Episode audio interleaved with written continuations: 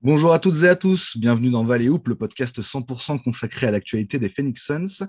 Euh, la saison régulière 2020-21 touche à sa fin en NBA, donc il reste seulement une semaine de, de compétition avant de passer à la post-saison, le play-in, les playoffs. Et, euh, bah, la franchise de l'Arizona, notre franchise de l'Arizona, a visiblement décidé de nous faire plaisir jusqu'au bout, euh, puisque cette semaine, il y a encore eu trois victoires, une défaite, donc une semaine vraiment positive pour les Suns, euh, qui ont conforté euh, une fois de plus leur place sur le podium et même dans le top 2 hein, vraiment de, la conférence Ouest. Donc toujours à la lutte avec le Jazz pour, pour la première place, bah, première place de l'Ouest et le meilleur bilan de la NBA. et il y a bien sûr pas que du positif cette semaine, hein, on va débriefer tout ça, on va regarder tout ça. Mais dans l'ensemble, c'est une nouvelle bonne semaine, euh, avec notamment le, le retour euh, qu'on attendait depuis longtemps de, Jake Crowder. Euh, donc voilà, on va parler de tout ça, on va débriefer toute cette semaine et puis d'autres sujets aussi, avec, comme d'habitude, euh, mon cher Hicham. Comment vas-tu, Hicham? Est-ce que tu as passé une bonne semaine? Eh bien, mon cher Rod, euh, ça va très bien, très bien, merci. Et, toi, comment ça va? Ta petite semaine, c'était cool? Ouais, ouais, ouais, écoute, ça va. Euh, c'était, c'était une, semaine de reprise du, du, travail en ce qui me concerne après, après un petit peu plus calme. Professionnellement, je, je peux annoncer que je suis très fier de, de pouvoir poursuivre avec le World Orbordy Rugby, en tout cas en couverture du World Orbordy Rugby en Pro D2 la saison prochaine, vu qu'ils se, ils se sont maintenus euh, vendredi. Euh, voilà, donc c'est ah, une bonne okay. semaine à tous les niveaux euh, en ce qui me concerne professionnellement. Et puis voilà, euh, pour le plaisir avec, avec ces Suns qui continuent à gagner. On va parler de tout ça dans, dans cette émission. Valley Hoop, épisode 21. C'est parti. Back with the remix. These boys are my sons like Phoenix. My city. See the shots that I took. Wet like I'm booked. The Phoenix Suns select DeAndre Ayton. Sun came out. I went about to drop top.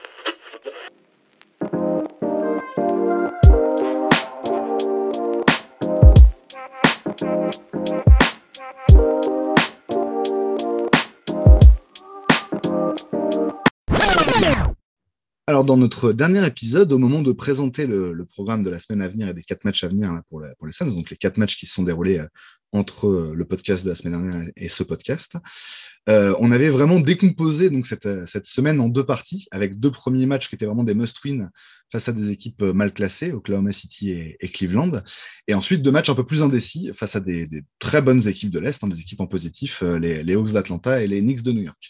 Et, euh, et, en fait, en termes de résultats, on a vraiment, bah, ça a correspondu finalement à ce qu'on a eu, à ce qu'on attendait.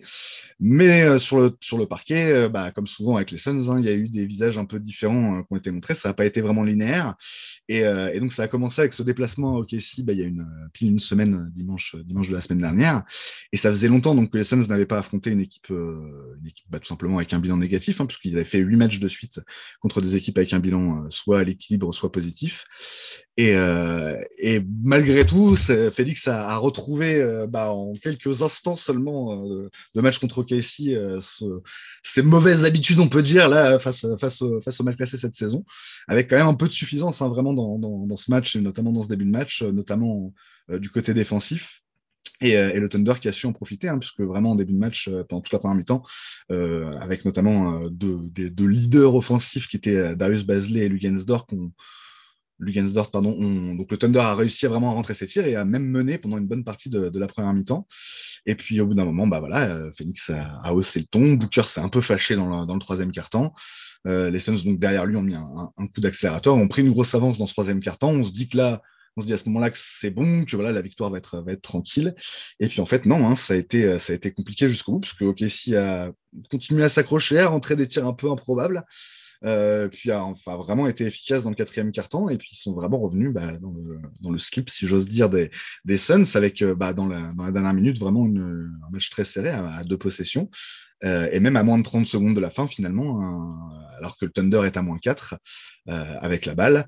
Une faute qui est sifflée sur, euh, sur Booker, enfin sur Lugensdorf, une faute de David Booker sur, le, sur Lugensdorf, et, qui donc enverrait potentiellement Dort sur la ligne. Heureusement, Monty va à ce moment-là utiliser son challenge qui va qui va se révéler bah, fructueux puisque le, le, call va être annulé et, et, derrière les Suns vont quand même remporter cette, ce match sans trop, sans trop de surfraude, mais il y en aura quand même eu hein, sur, sur, sur, le quatrième quart-temps. Donc bon, un peu, un peu mi-figue, mi-raisin comme victoire, mais, mais une victoire quand même qui fait quatre victoires de suite sur, sur la semaine écoulée et, qui permet à Book dès le lendemain, le, lundi, d'être élu joueur de la semaine. Donc pour cette semaine à 29 points de moyenne pour lui et, et, et 4 victoires donc pour les Suns contre, on le rappelle, parce que c'était la, semaine dernière, mais voilà, les Knicks, le Jazz, enfin les Clippers, le Jazz et, et donc OKC. Euh, c'est la troisième fois de la saison hein, que, Devin Booker est, élu joueur de la semaine. Euh, il avait été élu deux fois en février, puis il avait été élu joueur du mois de février. Et c'est la première fois depuis Steve Nash en 2006-2007 qu'un joueur des, Suns reçoit trois trophées de, joueur de la semaine euh, au cours de la saison, au cours de la même saison. Donc c'est vraiment, ça marque que, voilà, le retour au sommet des, Suns le, retour au premier plan, de, l'arrivée au premier plan, on va dire, de sa star Devin Booker. Euh, et euh, bah, on va dire que Booker a continué un peu sur le, même, ton, même si ça a été un peu plus, euh, un peu plus délicat pour lui. Mais d'une manière générale, pour les Suns, bah, en fait, deux jours plus tard, donc comme on le disait, c'était un autre must-win contre, contre les, Cavs. on espérait voir un autre visage des Suns par rapport au match de Casey, mais en fait, encore une fois, voilà, on a eu un peu un match, un match similaire avec des Suns qui vont tranquilles, quoi, qui, qui force pas, et un adversaire qui, se bat bien, qui en réussit sur certains, aspects. En tout cas, il y avait un joueur en état de grâce hein, du côté des Cavs sur ce match, c'est le rookie Zach Okoro, qui a fait son, meilleur match de la saison, euh, en tout cas en attaque, puisqu'il met 32 points sur ce match.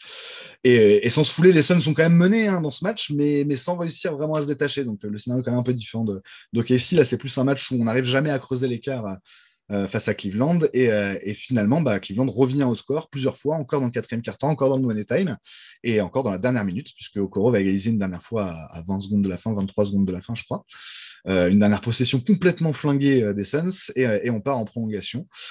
Euh, et là, du coup, les Suns se sont vraiment énervés avec un Michael Bridges qui a vraiment euh, take over dans, dans, la prolongation, qui a été bien secondé par, euh, par DeAndre Ayton, par Cam Johnson qui met le point d'exclamation avec ce fameux dunk qui, s'est retrouvé en numéro 1 du, du top 10 cette, cette nuit-là, euh, et, tout simplement une démonstration des Suns euh, en prolongation à 24 sur les, les 5 minutes d'overtime, et, euh, et, une victoire finalement large alors que donc, on était en, prolongation, mais des efforts qui ont été, qui ont été faits par, par les Suns, trop d'efforts, et des efforts qui vont être payés dès le lendemain en fait, puisqu'il y avait c'était un back-to-back, le seul de la semaine entre donc, Cleveland le mardi euh, et, Atlanta euh, le mercredi, avec, comme on l'avait dit la semaine dernière, un long déplacement, un long trajet, 900 km. Euh, et ça s'est vu sur le terrain, en fait, puisque bah, un peu à l'image du match contre à Boston il y a quelques semaines, il y a une dizaine de jours, il y a vraiment eu des difficultés pendant toute la partie pour les Suns à, rester bah, dans, le, dans, le, sillage de son adversaire, d'autant plus que c'est un adversaire qui était en, en réussite ce soir-là. Euh, en tout cas, les Hawks en première mi-temps sont vraiment, vraiment réussis au tir, notamment à trois points. Et les, les Suns s'accrochent, mais, mais, on sent qu'ils sont, ils sont dominés, hein, vraiment. De, bout en bout, il y a quelque chose d'inéluctable. En fait, ils marquent de moins en moins de points à chaque carton. Euh, petit à petit, ils s'essoufflent vraiment les Suns. C'est cette fois par rapport au match de Boston, Monty va, va déposer les armes au début du, quatrième quart. voilà, euh, à partir du moment où au début du quatrième quart, euh, les, Hawks vont mettre un, nouveau run, euh, Monty voilà, lâche, lâche l'affaire, il, sort, il ouvre complètement son banc, et Jalen Smith, Langston Galloway, Twan Moore qui n'avait pas joué depuis un moment, ces trois joueurs qui, retrouvent le terrain et, qui finissent le match. Et donc voilà, une large, large défaite face, face aux Hawks. Mais, mais pour une fois, les Suns ont su, ont su lâcher lâcher un match et euh, intelligemment, on va dire, dans, l'objectif de reposer les, titulaires. Euh, et, l'idée était évidemment de, bah, de, voilà, de, ne pas, de ne pas reproduire cette déconvenue. Euh, avec le retour à la maison, donc fin du road trip et retour à la maison deux jours plus tard contre les Knicks, il fallait absolument bah, justement relever la tête et, montrer que c'était juste un accident contre les Hawks. Et là, là encore, les, les Suns ont réussi à le faire vraiment de manière, de manière assez brillante. Alors, comme lors du premier match contre les Knicks, ça a été quand même un peu difficile. Hein. Ils, ont, ils ont bien défendu. Il y a eu une réussite assez aléatoire de la, de la part des Suns aussi. Euh, mais, euh, mais globalement, euh, on, a, on a senti que quand les Suns ont décidé d'accélérer dans cette rencontre, et ça s'est fait bah, progressivement dans le troisième quart et, dans le quatrième, les, les Knicks n'ont pas eu de solution. En fait, tout simplement, il y a, il y avait un, un vrai niveau d'écart, on va dire, entre, les deux équipes dans, cette fin de match. C'est ce qu'on attendait et finalement, ça, donne une large victoire pour, pour les Suns, ce qui est peut-être un peu en trompe-l'œil par rapport à, à ce qu'on a vu euh, sur cette rencontre en termes d'opposition, où voilà, les, les, Knicks se sont encore une fois bien défendus, mais ça, ça sanctionne un peu comme finalement la large victoire contre, contre les Cavs, le, le, fait que les Suns sont de plus en plus capables de battre leur adversaire par KO, euh, donc qui, s'est produit deux fois cette semaine contre les Cavs et contre les Knicks, avec donc au bout donc cette, cette semaine à 3-1. Euh, je vais maintenant me tourner vers toi, Hicham. Quand on en avait parlé la semaine dernière, c'est vrai qu'on attendait ce genre de, ce genre de bilan. Euh, ma première question, et puis même d'une manière générale, je vais te demander ce que tu as pensé de cette semaine, mais est-ce que cette semaine a correspondu à tes attentes, Hicham? C'est ma, ma première question. Eh bien, cette semaine a été, euh, ma foi, fort intéressante. Euh, est-ce qu'elle a répondu à mes attentes? Bah, Comme tu l'as dit, quand même, on a, on a gagné des matchs un peu tendus qui ne devait pas l'être en début de semaine, là, euh, Oklahoma City, de trois points seulement, Cleveland en prolongation et tout. Mais bon, on a assuré l'essentiel. On a gagné quand il euh, bah, fallait gagner. Donc, euh, je ne vais pas trop chipoter. Il y a des raisons aussi qui font qu'en fin de saison, une équipe comme les Suns, qui est parmi les premières de la ligue, euh, arrive peut-être pas avec 100% de motivation et d'énergie et de gouache face aux, petites équipes de la NBA, euh, en tout cas celles qui sont au fond du classement. Donc, euh, donc voilà, mais après une victoire, euh, enfin d'abord, comme tu l'as dit, une défaite contre Atlanta qui avait la même odeur que celle contre Boston avant, donc en back-to-back -back, à l'extérieur, contre une équipe qui tourne très bien à ce moment-là qui a des arguments à faire valoir et puis qui joue son bateau à fond, enfin qui joue vraiment son jeu à fond et qui n'hésite pas à appuyer sur la pédale, pendant que les Suns bah, euh, s'enfoncent au niveau d'énergie. Hein, euh, vraiment le même scénario contre Boston et quelques autres équipes comme ça qu'on a joué en back-to-back. Donc rien d'alarmant. On a pris un blowout euh, d'Atlanta. Bon, ok. Pour moi, c'est je, suis, assez d'accord, juste pour euh, donner, donner un élément que je n'avais pas donné. Euh, c'est la plus large défaite de la saison, donc de 32 points, je crois. Mais effectivement, je suis vraiment d'accord avec toi, je vais te laisser reprendre. Ce n'est pas alarmant en soi, vu les circonstances. C'est ce back-to-back, le fait qu'il y avait l'énorme déplacement, et, puis le fait qu'on a tout simplement lâché le match. Hein. donc euh, ça arrive, en fait, tout simplement. On a le droit. Ouais, une fois temps. Ouais, bah en fait, il, comme Boston et comme d'autres équipes dans la même situation, ils ont bien joué. Hein. On ne va pas enlever à Atlanta euh, le mérite d'avoir fait ce qu'il faut pour gagner, parce qu'ils l'ont fait. Ils ont appuyé dans la raquette, là où ils ont deux grands. Donc c'est une des rares équipes quand même dans la NBA qui compte vraiment euh, une espèce de 4-5 un peu à l'ancienne, quoi, hein. grands, un peu lourds, un peu vraiment raquette. même si on sait que John Collins, il est capable de s'écarter un peu, mais ça reste quand même fondamentalement un joueur qui fait son beurre d'abord dans la raquette. Donc, euh, donc voilà, c'est un petit peu plus à l'ancienne que New Age Basketball, on va dire. Mais, euh, mais ouais, donc euh, bon, bah voilà, ils nous ont fait mal, mais c'est pas comme si elle m'avait meurtri cette défaite, tu vois. Moi, les défaites, je les ressens de différentes manières au moment où elles arrivent. Parfois, je les prends très mal parce qu'elles sont frustrantes, parce que c'était des must-win, parce que un rival, parce qu'il arrivé quelque chose pendant le match et tout. Là, c'est une défaite de 32 points. Quand le match il s'est terminé, j'ai éteint mon PC, euh, je fais ce que j'avais à faire. Et tu as bien dormi, quoi. ouais, j'ai bien dormi. Et, effectivement, comme tu le disais, en fait, c'est vraiment good game Atlanta, bien joué. Euh, ils ont largement mérité, ils ont largement dominé sur ce match. Il n'y a pas grand-chose à dire. Une demi-journée après, j'y pense plus, quoi. Mmh, c'est ça. Euh, mais bravo à eux. Par contre, bah, c'était important de gagner parce que c'était un dernier match à la maison. Euh, que c'est quand même euh, une belle affiche, mine de rien. New York joue bien en ce moment. Et puis, il y avait des petits trucs en plus en arrière-plan. Rien de très, très méchant, mais bon, Julius Randle qui a dit voilà, bon, moi j'ai coché cette date sur mon calendrier, l'air de dire je vais arriver avec le couteau entre les lèvres. Euh, et puis je vais, je vais vous assassiner, tu vois. Euh, euh, il y a eu quelques petits déclats comme ça. Et, puis on l'a vu. Un petit bif avec Noël aussi, je crois. Je n'ai pas bien, pas bien noté, mais ouais. j'ai entendu parler. Alors c'était pas Noël, c'était Gibson. D'accord. Gibson. Et en fait, ouais, voilà, c'était un match assez chippy. Tu sentais que New York est rentré avec des intentions de bousculer. voilà, de physiquement, tu vois, de, de, de, de, faire valoir leur présence. Et, euh, et puis ça a marché pour eux, hein, surtout avec l'entrée de Rose en fait. Rose, il a tout changé. Au départ, quand ils ont démarré le match avec Elfried Payton, bah, on a commencé à prendre des rênes du match et à prendre une petite avance, pas hyper confortable, mais bon, une toute petite avance. Puis est rentré Rose, il a complètement renversé la vapeur, mais complètement de chez complètement. C'est-à-dire qu'on s'est retrouvé euh, à un moment à moins 10 et peut-être même un petit peu plus que ça. Bon, je sais en tout cas qu'on a atteint moins 10 avant la mi-temps à un moment.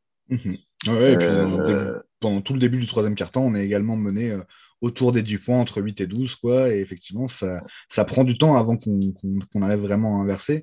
Bah, il y a un élément que tu as donné rapidement, mais je vais peut-être te laisser me dire ce que tu en as pensé. Mais c'était le match avec le plus d'ambiance de la saison, avec le plus de public aussi. Hein. je crois que la, la jauge a été relevée. Et, euh, le public a joué un rôle vraiment important dans ce match-là. Grave, ça s'est entendu. Mhm. Euh, d'ailleurs, je crois que le public, c'était un, un chouïa au-dessus de 8000 personnes. Donc, je suis content de voir que, euh, que ma petite prédiction d'il y a quelques mois, elle est en train de se matérialiser. Alors, c'est pas pour faire le fanfaron, le, le fiero, hein, mais c'est juste pour dire, voilà, j'avais envisagé ça et je suis content que ça arrive. C'est-à-dire qu'on était à 3000 euh, au mois de février, à 3000, 3300 spectateurs. Puis après, on est monté à 5 6000, puis à 8000. Ce que j'avais dit, c'est que j'espérais, que je pensais que d'ici les playoffs, on sera au moins euh, half capacity, quoi, la moitié du stade. Ce qui veut dire en gros 9-10 000 personnes. Et je pense qu'on y arrive gentiment. Euh, à ces 9-10 000 personnes, à mon avis, c'est ce qu'il y aura, c'est ce qu'il y aura au début des playoffs. Je ne sais pas comment c'est dans les autres stades de la NBA d'ailleurs. Est-ce qu'ils sont un peu comme nous? Pas du tout, il faudrait que je regarde. Mais voilà, un stade de Phoenix rempli ne serait-ce qu'à moitié, avec une moitié de gueulards, hein, une moitié de, guerriers, un peu des mecs qui viennent pour vraiment se faire entendre et, pousser et tout, bah, ça va s'entendre, ça va être sympa. Euh, et ça peut faire une vraie diff, c'est clair. Ça peut, ça peut faire une diff parce que bah, forcément, euh, quand tu es encouragé, euh, moi je me rappelle à l'époque où ça jouait gentiment sur, sur les playgrounds, quand on avait ne serait-ce qu'une dizaine ou une vingtaine de personnes à côté pour encourager, pousser, etc., tu sentais que ça te, ça te filait des ailes voilà, pour faire le petit sprint, que sinon tu n'avais pas envie de faire ce sprint-là parce que tu étais crevé de ouf. Euh, ou faire une action défensive ou autre. Et, du coup, bah euh, quand c'est des milliers de gens qui sont là à t'encourager, à te pousser, euh, j'imagine que ça donne des ailes. Donc voilà, donc ouais, une belle victoire contre New York, une belle victoire contre New York avec, bah, comme tu l'as dit, le public, avec comme d'habitude côté Suds une attaque démocratique, la balle qui circule, tout le monde se fait plaisir, tout le monde est content tout le monde vit bien les uns avec les autres. Ça se voit aussi à la conférence de presse d'après-match. Vraiment une équipe qui a une âme, euh, une équipe euh, qui a une vraie alchimie.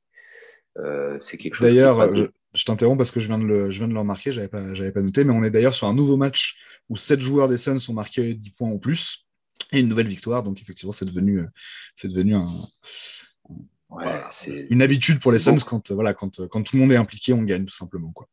Et, puis, ce qui est beau, c'est ces choses-là qu'on ne verra pas dans les stats et qu'on voit que euh, avec nos petites mirettes quand on regarde les matchs, c'est c'est de voir vraiment que les gars, ils s'apprécient, ils s'aiment bien, ils mhm. se battent les uns pour les autres.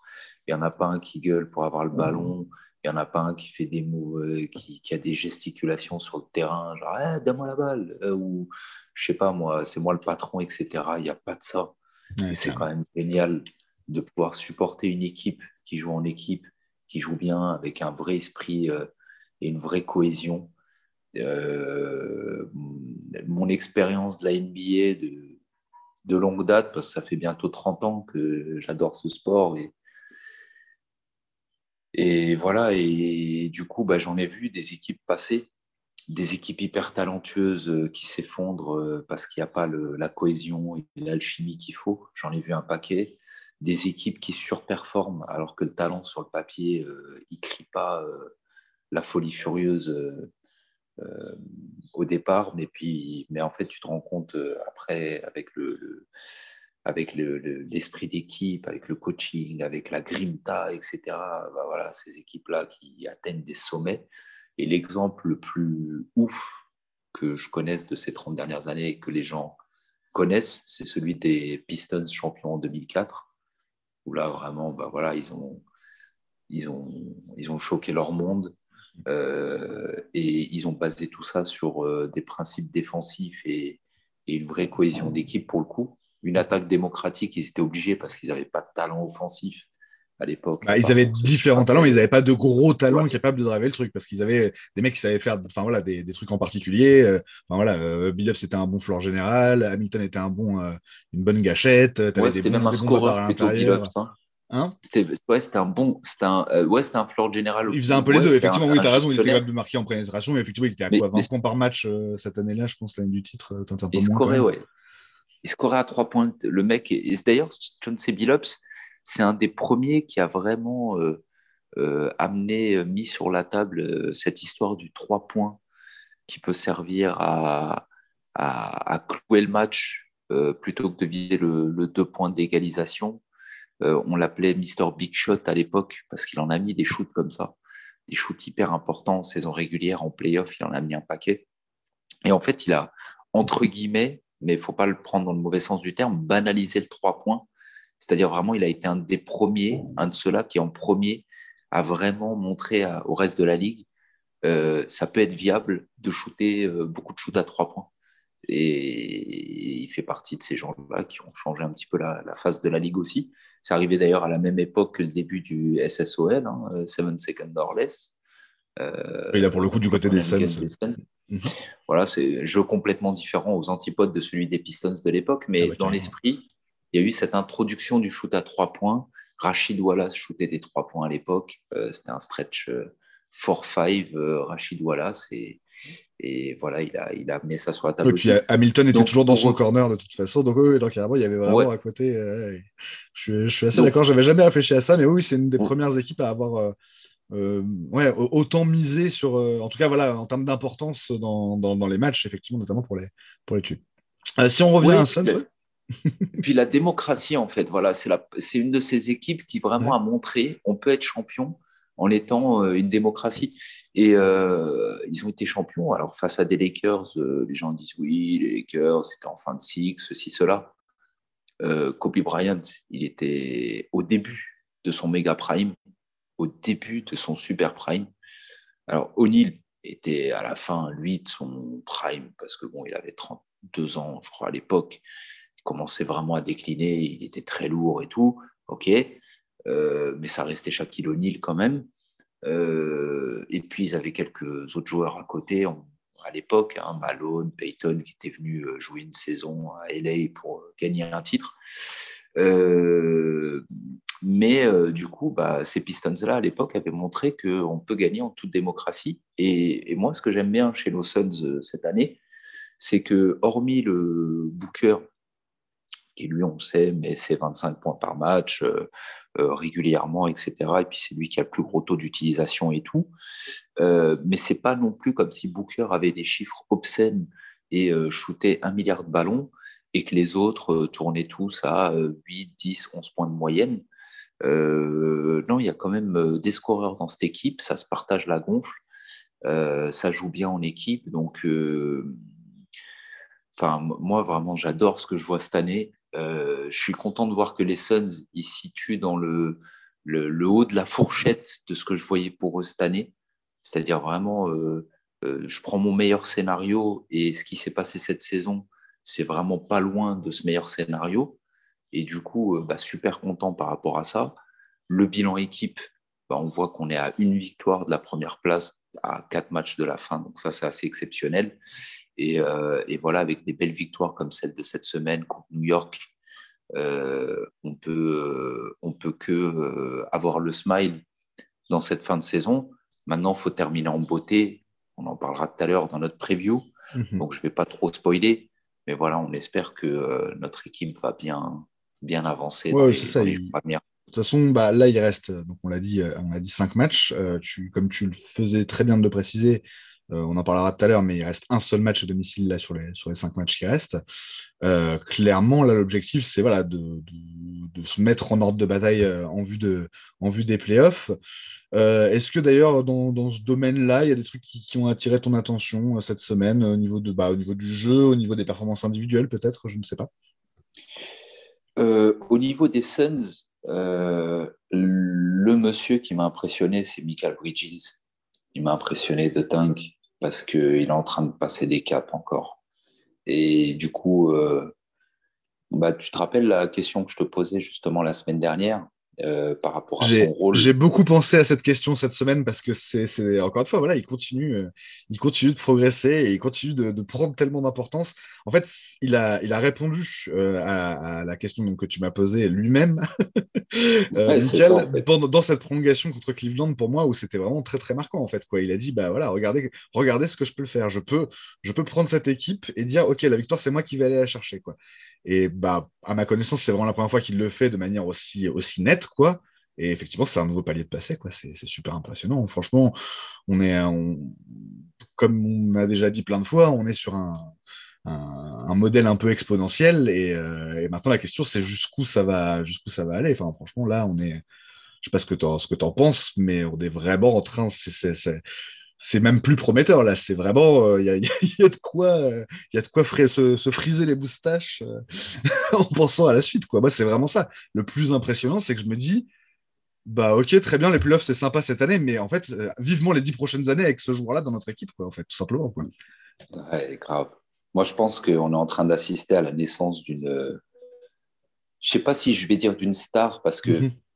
dans le mot star, il y a toute la connotation aussi icône, euh, populaire, euh, euh, charismatique, toutes ces choses-là. Alors qu'on voit bien que Mikal, c'est un mec hyper discret, qui a l'air hyper fun dans le vestiaire. Ça a l'air d'être en gros le, vrai bout en train du vestiaire, mais, mais, mais sinon, sur le terrain, le mec carré, propre, il fait son job, il fait son boulot, il se plaint pas, il fait pas le fanfaron. Bon, il a des petits fêtages, de panier à trois points de machin, mais c'est rigolo.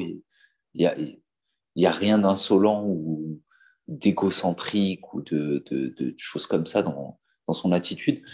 Donc, euh, tu pourrais m'opposer, ah bah oui, mais on a un autre exemple, il s'appelle Kawhi Leonard, la star, discrète, machin. Mais on voit quand même que c'est rare qu'un profil comme ça soit starifié. Et puis, il y y a vraiment une opposition fondamentale entre les deux, c'est le, le côté euh, joie communicative de, Bridges sur le terrain et le côté euh, bah, Kawhi, tu as l'impression qu'il est vraiment tout seul en train de faire son taf et que voilà, il est très sérieux, c'est vraiment le, feu et la glace à ce niveau-là. Mais effectivement, je, vois ce que tu veux dire en termes de, en termes de comparaison. C'est-à-dire un joueur pas forcément, voilà, euh, pas, pas, forcément extraverti. Mais, mais voilà, qui, domine sur le terrain. Le mec qui va s'effacer pour l'équipe. Mhm, le mec qui va vraiment s'effacer pour l'équipe en toutes circonstances, mhm. qui va jamais mettre le moi en avant tu vois. Et du coup, tu te dis, une star, est-ce que c'est pas censé, au départ, à un moment, être égoïste? À un moment, dire, ce ballon, c'est à moi et c'est tout, et c'est qu'à moi, c'est moi qui dois le mettre. Tu vois ce que je veux dire? Le, côté vraiment euh, hiérarchique, tu vois, le côté. Euh, je suis complètement d'accord. en fait, euh, là, moi, l'exemple que j'ai en tête par rapport, et j'aimerais vraiment, parce que c'est un de mes genres préférés et même le duo en lui-même est, un, duo qui, me, fait rêver maintenant depuis, quelques années. Alors, bah, forcément, on ne l'a pas vu depuis, deux ans. Je fais monter le suspense. Je veux, je veux parler de Clay Thompson, qui est pour moi un joueur qui, petit à petit, s'est un peu affirmé en tant que star. Euh, voilà, et, maintenant, il a même le côté un peu, justement, ombrageux de la star, orgueilleux même, euh, j'allais dire, de, la star, qui, voilà, qui, qui trash talk un peu, qui dit attendez, quand je vais revenir, on va tout casser et tout machin. Mais, mais pendant des années, euh, Clé, c'était un peu le mec qui disait rien, voilà, qui, était, qui était à côté, qui laissait Steph euh, euh, attirer toute la lumière à lui, qui laissait Draymond ouvrir sa gueule et qui faisait son taf vraiment pour l'équipe avant tout, en fait. Quoi si tu veux, avec une, une, négation de son, de son, bah, de son ego, quoi, sur le terrain, vraiment. Et, c'est exactement ça. Vraiment. Et voilà. Et j'ai l'impression qu'on est un peu sur ce modèle-là avec Michael, et que pour peu, bah, on l'a avec Book, on est un génie offensif à côté bah, ça peut être une association justement qui, qui peut durer longtemps sur ce côté-là en fait. Ce que, euh, ce que, ce que Bridges, enfin les deux, les deux se complètent en fait. Bridges et Book pour moi c'est un duo qui se complète bien. Alors effectivement il y a plein d'autres joueurs dans, dans l'effectif euh, où on pourrait se dire que les affinités avec Bridges sont aussi, euh, sont aussi assez importantes et très intéressantes dans la perspective de, de l'avenir. Mais, mais j'ai vraiment comme toi l'impression qu'il y, y, a un côté au-dessus avec Michael. C'est vraiment euh, en termes de jeu hein, sur le terrain. Il y, a, un côté vraiment, là, cette saison encore plus, mais c'est une progression linéaire, enfin linéaire, mais exponentielle, comme on l'a dit. Vas-y, vas-y. Euh, en fait, ouais, Michael, on, a tout de suite vu dès le début de saison, et même déjà l'année dernière un peu. Hein. c'est un mec hyper propre. Il est propre. il prend les shoots qu'il faut prendre. Quand un shoot n'est pas bon à prendre, il va essayer de faire le, petit décalage en dribble, en passe qu'il faut pour rebasculer le jeu. On sait que c'est un joueur qui est tout en QI basket, à fond les ballons. C'est plus le QI basket. Voilà, les fondamentaux, etc., qui a Villanova. Euh, et même dans un contexte difficile au début au Suns, voilà, il a su vraiment euh, petit à petit progresser, euh, comme tu as dit, au début, hein, vraiment de manière assez évidente. Et, du coup, il est, resté propre, même pas il est resté propre, il, a, s'est amélioré dans sa propreté. Hein. Là, vraiment, il atteint des niveaux, c'est même pas élite, c'est le top de la NBA. Je vais donner quelques petits chiffres. On aime tous les deux les chiffres, on va en partager quelques-uns avec nos auditeurs. Je pense qu'ils sont très parlants. juste avant de partager ça, euh, par rapport à Mikal, juste pour préciser, je ne dis pas que Mikal, ça va devenir Kawhi Leonard. Hein. Je ne dis pas euh, la, semaine, la saison prochaine, Mikal, il a 25 points par match. Euh, avec une belle efficience, etc. de toute façon, même si, ça, même si ça doit devenir le cas, on a bien compris que c'était quand même un truc qui était, qui était progressif et on ne doit pas s'attendre à ça pour la saison prochaine, clairement pas. voilà, on, s'attend à ce qu'il continue à progresser en fait. Voilà, on s'attend à ce qu'il continue à progresser, mais moi je pense que de toute façon, Michael Bridges, ça va rester le genre de mec dont l'impact ne sera pas euh, totalement reflété euh, par les stats. Statistiquement, tu veux dire?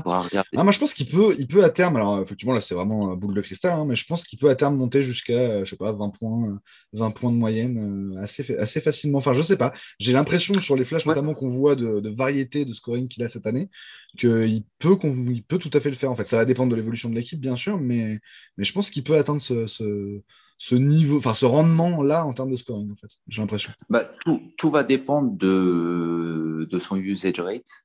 Euh, cette saison, on voit que euh, il a petit à petit augmenté, puis petit à petit baissé, et là, depuis quelques semaines, petit à petit, il réaugmente.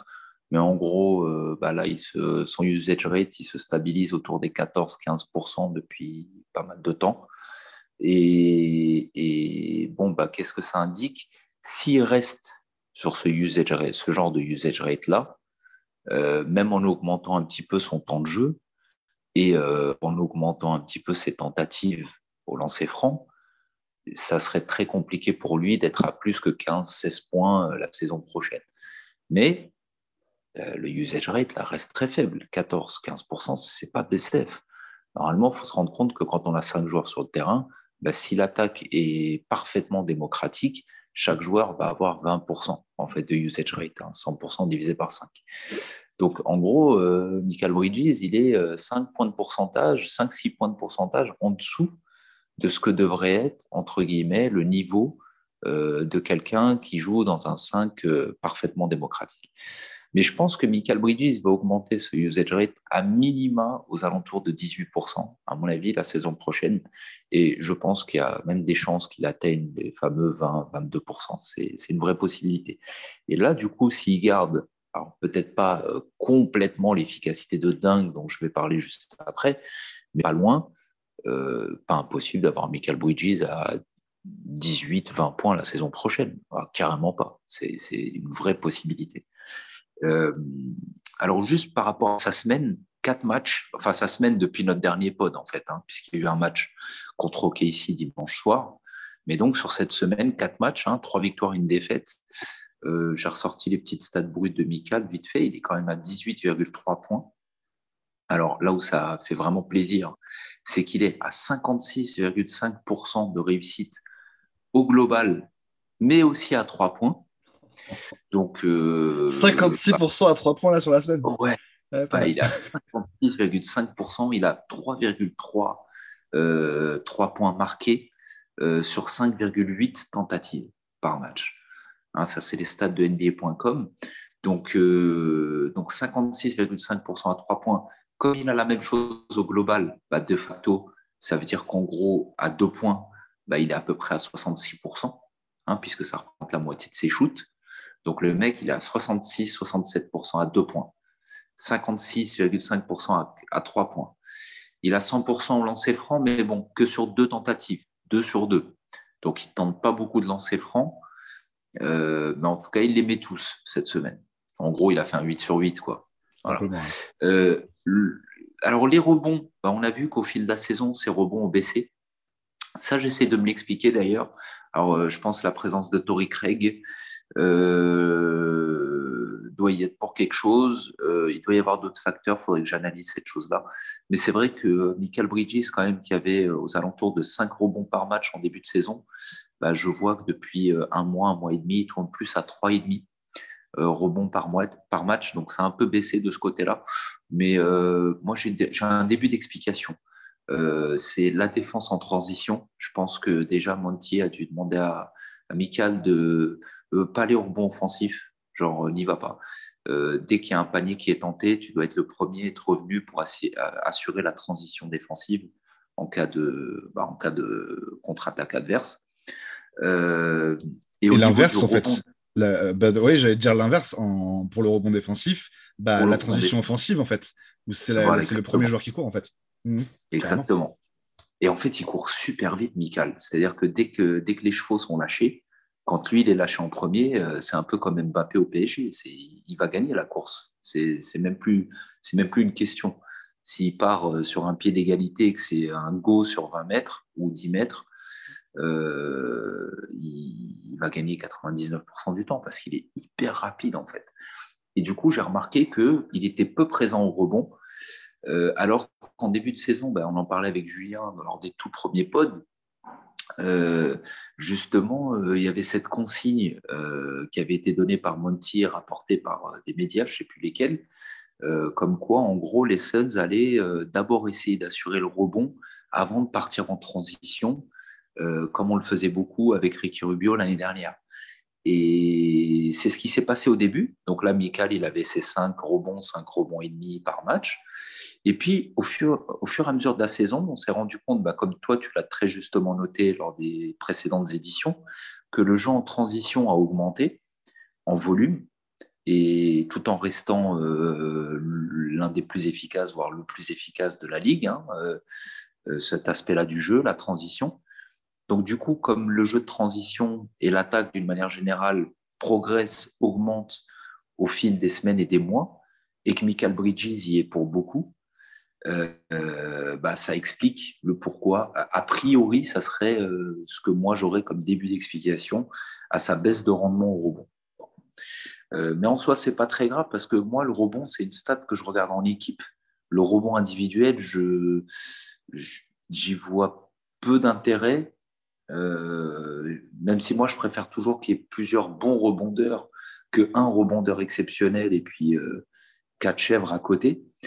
Euh, bon, là, on a la chance d'avoir les deux. On a un très bon rebondeur qui est DeAndre Ayton, et à côté de lui, il y a quand même 4-5 euh, mecs qui sont vraiment capables de, d'apporter un, petit écho au rebond.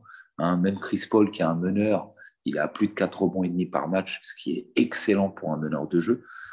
Euh, pour un joueur de moins d'un mètre 90 aussi.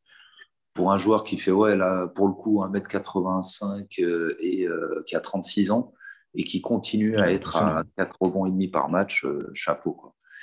Et donc, tout ça pour dire, bah, Bridges, donc, euh, bah, je donnais ses stats, il avait 18 points avec les gros pourcentages que j'ai donnés, 3 rebonds, 1,3, 1,5 interceptions. Donc là aussi, quoi, euh, pas interception, pardon, passe.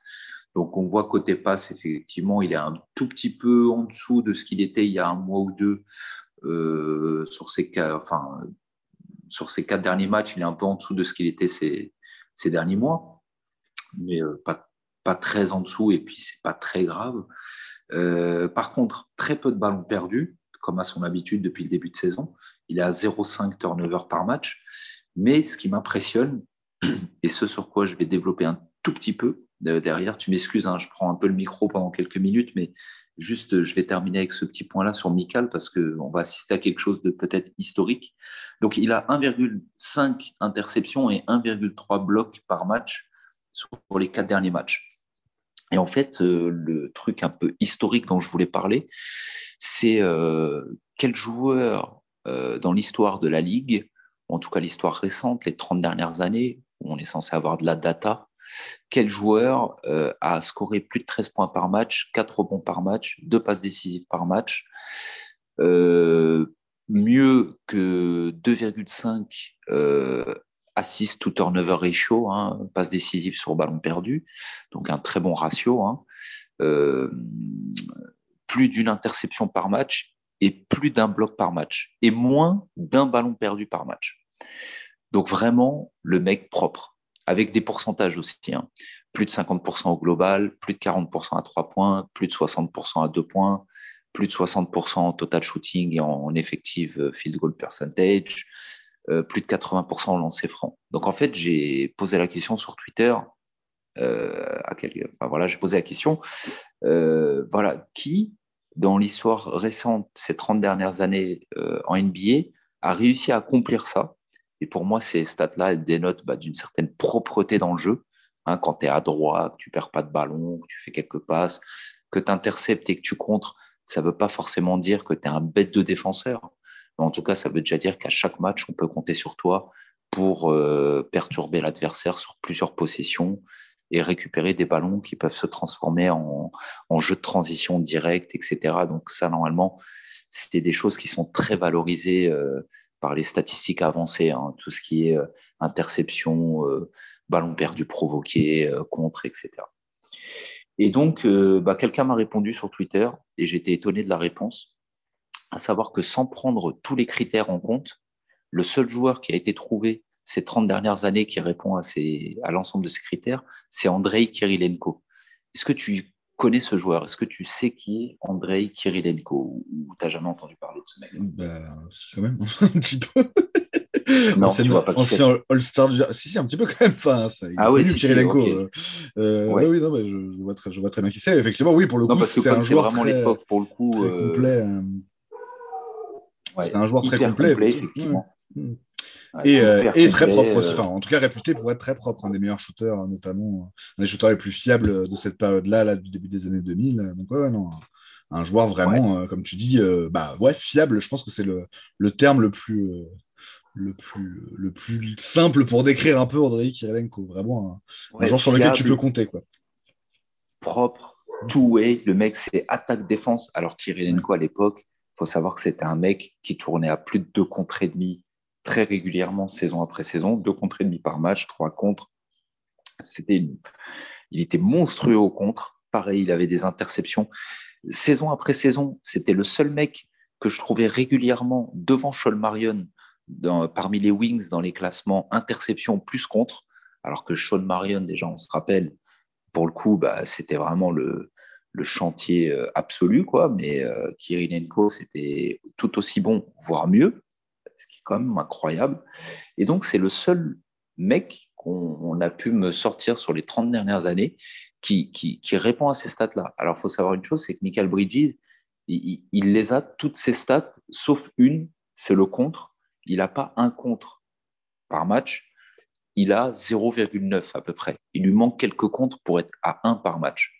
Et en fait, s'il arrive à accomplir cet exploit, le véritable exploit, que d'être à plus d'une interception, plus d'un contre, moins d'un ballon perdu par match, des passes, des rebonds, des points, des pourcentages très élevés, etc., eh bien, Michael Bridges va rentrer dans une catégorie où il sera seul.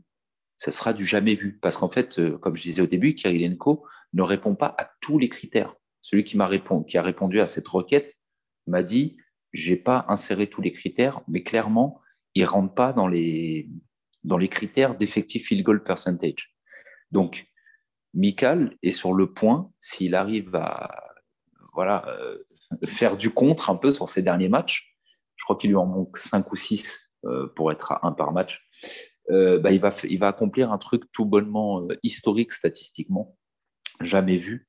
Et, mine de rien, qui ne paye pas de mine, tu vois, parce que quand tu regardes des stats comme ça, tu vois 13 points, 4 rebonds, 2 passes, tu ne te dis pas, ah, le mec, c'est un, un, tueur à gage. Tu vois, c'est. Non, tu vas te dire, oh, ouais, c'est probablement un joueur quelconque, alors qu'en fait, c'est une bombe, quoi. Euh, voilà, donc euh, par rapport à Michael, pour terminer euh, rapido sur ce sujet-là, je reprends juste une série de choses que j'avais notées bah, à ce moment-là. le seul joueur dans toute la NBA qui prend au moins, alors écoute bien, qui prend, alors tu vas deviner le joueur, enfin je vais, je vais te donner quelques indices, je vais voir si tu vas deviner le joueur. Quel est le seul joueur dans toute la NBA, à part Michael Bridges, qui prend au, au moins autant de shoots que lui dans chaque zone du terrain? Il y a cinq zones sur le terrain. Il y a cercle, peinture, mi-distance, corner, above the break three, hein, au-delà de la, le 3 au-delà de la cassure. Il n'y a qu'un seul joueur dans toute la ligue qui a pris au moins autant ou alors plus de shoots que Mikal dans chacune de ces zones. Je ne parle pas de pourcentage, hein, juste de tentative. Alors, il faut que je te mette sur la voie parce que ce n'est pas une méga star. Euh, c'est un joueur européen qui joue chez un de nos rivaux qui est très, très, très, très bon cette saison. Joueur européen qui joue chez un, de nos rivaux, euh, principaux. Ah, donc ça s'appelle Boyan Bogdanovic, du coup. Bien joué, mhm. bien joué. Boyan Bogdanovic, exactement. Donc c'est Boyan. Euh, dis-toi que tu as deviné en quelques secondes euh, ce que des gens n'ont pas deviné en 10 minutes et j'aurais donné trois fois plus d'indices que toi encore. Euh, non, ça, va, ça va vite entre les deux oreilles, chez, chez, les deux sauves. Alors, le seul, quel est maintenant le seul joueur dans toute la ligue qui a des pourcentages au moins aussi bons que Mikal dans chaque zone C'est un autre joueur de Utah, non des zones, il soit au moins aussi bon ou meilleur que Mikal. Quel est le seul joueur de la NBA Et là, je te donne un indice. Il est à Utah aussi, non? Non, il n'est pas à Utah aussi. C'est pas Jingles. je sais à qui tu penses, mais ça. Euh, c'est pas lui, mais euh, Megastar. Megastar. Je te donne un indice, c'est Megastar. Donc Kyrie peut-être. Peut-être Kyrie. Megastar. Peut-être que... Mais ça, veut dire que Megastar, c'est plus que Superstar, c'est ça? C'est ça. Donc Kevin Durant. Megastar, ça veut dire qu'on parle de all-time. Kevin Durant, du coup? Ouais, c'est Kevin Durant. Oh là là, mon Dieu. Il a vraiment abusé ce qui est dit, c'est n'importe quoi. Ouais. Bah, dit, c'est des pourcentages au-dessus de Mikal dans chaque zone, sauf qu'au niveau des volumes, ça n'a rien à voir. Genre, Mikal, il va tenter un, un et demi euh, à mi-distance par match et, euh, short mi-distance, par exemple. Et puis, Durant, il va être à 5 par match. Mais il a des meilleurs pourcentages. Enfin bon, Durant, de toute façon, on le sait tous, c'est une dinguerie. Euh, un des meilleurs attaquants de l'histoire, clairement.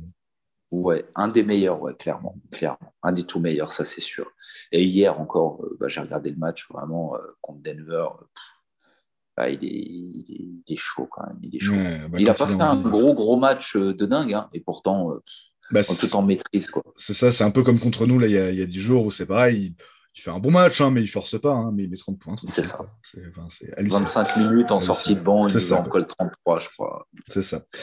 Bref. Alors maintenant, quel est le Alors j'ai une autre question pour toi.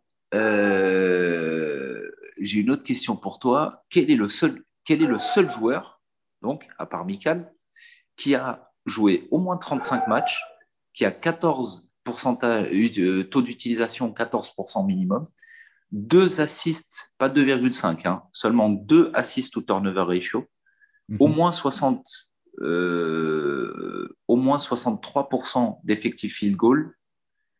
Euh, non, pardon, je te dis une bêtise. 2,5, pas 2, 2,5 hein, assists au turnover ratio, 63% effective field goal percentage, 65% total shooting percentage, euh, true shooting percentage, pardon, au moins 14% d'usage rate et au moins 35 matchs joués, c'est-à-dire plus ou moins la moitié. Quel est le seul joueur de la NBA Je pense que celui-là, tu l'as. Pas besoin de te donner d'indice pour le coup. Bah, Michael, du coup. hein? Qui ça t'a dit? Bah, Michael Bridges, du coup. Non, j'ai pas compris en fait ce que, ce que non, quel est le seul joueur? À part Michael. À part Michael, quel est le seul joueur? Qui, fait quoi donc? Parce que là, je t'avoue que c'est. Qui, fait, qui a 14% de taux d'utilisation, deux assists pour to turnover ratio, au moins 63% d'effectif field goal percentage, au moins 65% de true shooting percentage et qui a joué au moins 35 matchs. Ah, euh, bah, du coup, ça doit être Joe Ingles encore. C'est ça. C'est l'ami Jingles. Donc, Michael Bridges a la distribution de shoot, une distribution de shoot qui se compare à celle de Boyan Bogdanovic, mais avec des volumes moindres. Mais bon, juste pour donner le, la répartition des shoots sur le terrain. D'accord? Il a, il se rapproche de l'efficacité d'un Kevin Durant. Pour donner une idée. Hein. Michael Bridges se rapproche de l'efficacité d'un Kevin Durant dans toutes les zones du terrain. Euh, bon, à part le above the break 3 où Michael il est à 37% et Kevin Durant il est à presque 47%. Un truc obscène. Euh, il a 10 points de pourcentage au-dessus, mais bon, bref. Euh, et il a la propreté dans le jeu, c'est-à-dire euh, conservation du ballon, hein, parce que perd pas le ballon, fait quelques passes, prend quelques rebonds, est très adroit au shoot, etc. Donc, il a cette propreté de jeu d'un Joe Ingles. Donc, la question que je posais sur Twitter par rapport à tout ça, c'est maintenant, qu'on met en avant Michael par rapport à des qualités statistiques. Donc là, on n'est pas dans le je regarde le match, je me rends compte de la valeur du joueur, parce qu'en fait, quand on regarde le match, Michael Bridges, on peut que tomber encore plus amoureux de lui.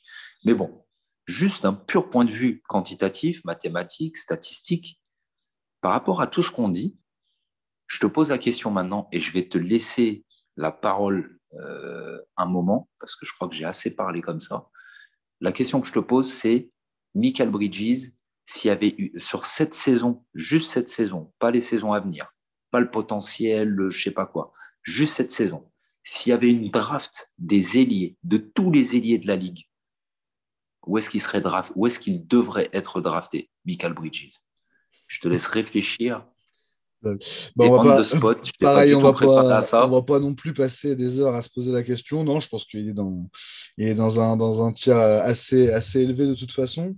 Euh, bah, J'aime bien le, la, comment il s'appelle? Le sixième homme sur, sur YouTube qui est enfin sur YouTube et sur oui j'aime bien aussi. Qui, est, qui, est, pas mal qui fait des, contenus assez didactiques et tout et qui voilà qui essaie de, de faire du bon taf hein. franchement c'est assez fouillé à chaque, à chaque fois et qui a fait des pyramides là récemment euh, sur, euh, sur chaque poste, en fait, en disant voilà, où se situe un peu, un peu chaque joueur dans la hiérarchie à son poste. Euh, et Michael était voilà, dans, le, dans le top 10 des ailiers, mais vraiment, vraiment à la limite, bah, avec, avec des joueurs comme, comme Boyan Bogdanovic, hein, avec des joueurs comme ça. Ah, donc, bah, pour moi, ouais, ouais, je pense Il l'a mis dans le top 10. Je, alors, je crois, il faudrait que je regarde exactement. Peut-être que c'est un, vu que c'est des tailleurs, tu sais, c'est vraiment des, des, étages. Donc, euh, euh dans le, au même étage que, je crois que c'est le troisième étage du coup. Euh, là, l'étage des euh, stars ou pas loin d'être stars, quoi. Et avec au-dessus de lui, bah, euh, des mecs vraiment, bah, des Durand, justement. La voilà, la crème de la crème, quoi. Donc, effectivement, je pense qu'il est, il n'est pas dans cette zone-là où il y a, où il y a aussi du Paul George, où il y a évidemment, voilà, c'est ce qui est compliqué, c'est vraiment le poste 3 et tout. Donc, il y a Kawhi aussi est considéré comme un poste 3 et tout. Tous ces mecs-là sont quand même euh, bien sûr, plusieurs crans encore. Euh, au-dessus de, Michael, un mec comme Butler aussi, par exemple. Je pense que par Est-ce que c'est un cran ou plusieurs crans? En fait, finalement, maintenant une bonne question. Est-ce que ces mecs-là sont Ça dépend des joueurs. Je pense, que, je pense que Kawhi est plusieurs crans parce qu'il est plusieurs crans au-dessus en attaque et il est encore un cran au-dessus en défense, à mon avis. Parce que c'est Kawhi, quoi. C'est vraiment pour. Bah, après, je, voilà, je trouve ce joueur vraiment très, très, très fort. Quoi. Euh, par rapport à un Paul George, effectivement, on peut se dire qu'il est pas si loin. Alors, il y a quand même des domaines, par exemple, en termes de handle, où il est, euh, il est moins, euh, voilà, moins à l'aise balle en main que, que ces joueurs-là encore, ou qu'un Butler aussi. Hein, on peut comparer, on peut comparer sur, sur ce plan-là. si ta question est, ouais, est-ce que, est-ce que la, la distance est si grande avec ces mecs-là, est-ce qu'il peut les rattraper euh, rapidement? Ouais, moi j'en suis persuadé. Hein, d'ici 2-3 ans, pour moi, il peut être dans le top 5 euh, des meilleurs alliés de la ligue. Après, c'est là où c'est compliqué. On en a déjà parlé un peu dans cette émission. Euh, la définition des postes aujourd'hui, bon, ça va, ça vient d'une saison à une autre. Mais sur ce, profil, on va dire, de voilà, des liés, des liés two-way, ouais, pour moi, il n'y a pas de raison qu'il ne soit pas dans le top 10 aujourd'hui en NBA. Hein. La preuve, c'est les résultats aussi de son équipe et enfin voilà ce qu'il apporte. Euh, il y a peu de, peu de joueurs qui, qui apportent un équivalent. Moi, je pense que alors, euh, c'est fou de dire ça parce qu'il a quand même 5-6 euh, ans de moins et, quand même beaucoup moins d'expérience, mais je pense qu'il n'est pas très loin aujourd'hui du niveau d'un joueur, d'un joueur comme Boyan Bogdanovic, tout simplement, même s'il score moins, mais il est un peu meilleur en défense. Donc voilà, ça, s'équilibre pour moi entre. Ouais, c'est des joueurs d'à peu près de même niveau qui sont les, les quatrièmes ou troisième ou quatrième meilleurs joueurs de leur équipe, plutôt quatrième effectivement dans les deux cas. Donc non, ça, ça colle assez bien. En plus, les deux équipes, euh, bah, on le sait, se tiennent en termes de bilan. Euh, ouais, moi, je le vois à peu près à ce niveau-là. Donc, oui, euh, aux alentours de la 8e, 9e place de tête, parce qu'il faudrait regarder un classement des ailiers pour, pour aller beaucoup plus loin. Hicham, on va, on va clore cette partie parce que ça fait un moment qu'on est dessus. je pense qu'on va, on va avoir l'occasion de reparler de Michael dans, dans la suite de l'émission.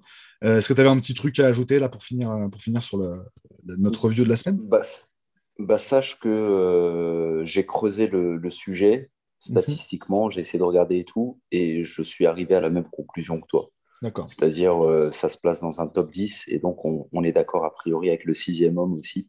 Mhm. Euh, et Puis on invite d'ailleurs nos auditeurs qui ne connaissent pas, euh, renseignez-vous sur cette chaîne YouTube. Ah ouais, c'est vraiment, ça vaut le mec coup. fait un super taf. Notamment euh, si vous êtes encore assez, euh, comment dire, débutant, on va dire, mais c'est même pas vraiment la- le bon terme, mais encore, encore jeune dans votre, dans votre connaissance de la NBA. Euh, c'est vraiment très, ouais, très didactique, très bien expliqué. quoi. C'est vraiment d'une clarté euh, rafraîchissante. Ouais. Parfois, c'est ce qui manque. Ouais, le sixième, c'est vraiment une, une chaîne à conseiller. Bah, très bien. Et bah, écoute, du coup, on va, on va continuer notre, notre petit numéro. On va se projeter dans un instant sur les trophées de fin de saison.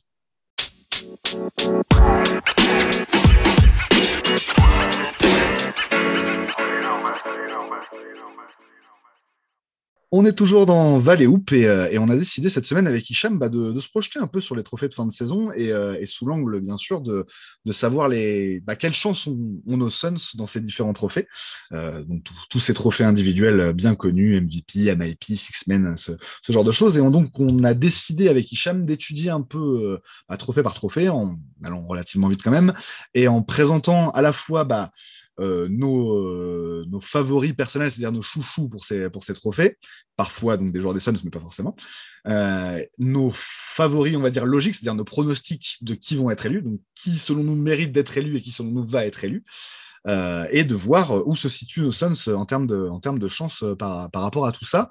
Alors, on va commencer par un trophée où, pour le coup, on va pouvoir aller assez vite parce qu'il bah, n'y a aucun Suns qui est vraiment concerné. C'est celui de Rookie of the Year. Alors, effectivement, on a deux rookies dans notre effectif, Tyson Alexander et, et, et Jalen Smith, mais qui ont très, très peu joué euh, cette saison et qui sont évidemment pas dans cette course euh, au Rookie of the Year. Je vais, je vais te donner très vite euh, la parole, Hicham, sur ce, sur ce point.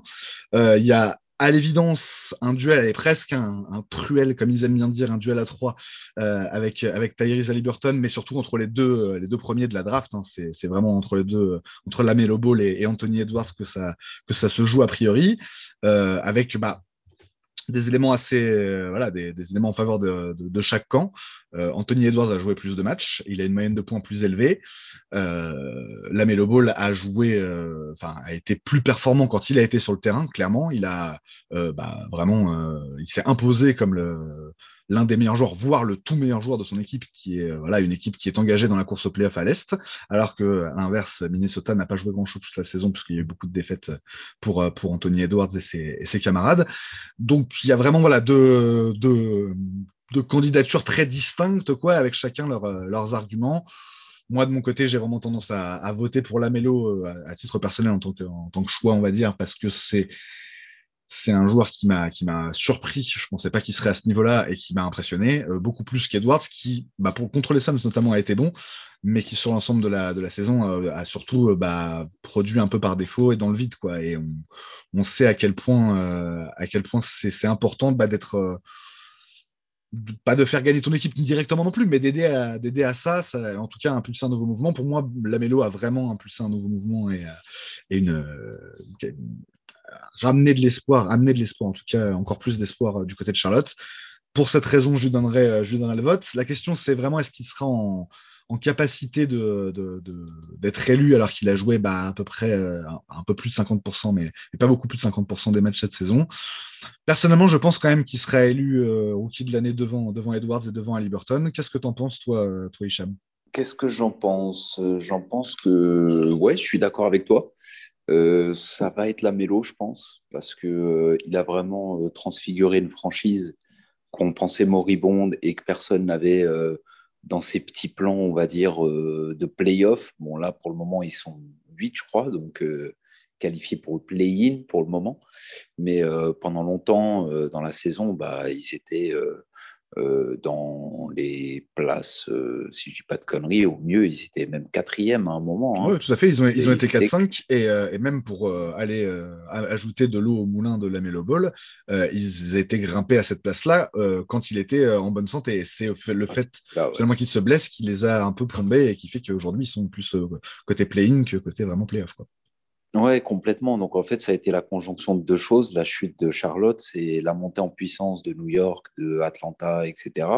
Et dans le même temps, euh, le fait que lui il se blesse, ça a beaucoup pesé. Donc pour toutes ces raisons, je pense que lui, c'est vraiment le candidat euh, entre guillemets évident. Enfin, que moi je penserais être évident pour gagner cette saison, même si je sais que c'est pas si évident par rapport à Anthony Edwards qui qui a fait une, deuxième partie de saison en termes de statistiques individuelles et puis aussi de victoires-défaites vraiment très intéressante.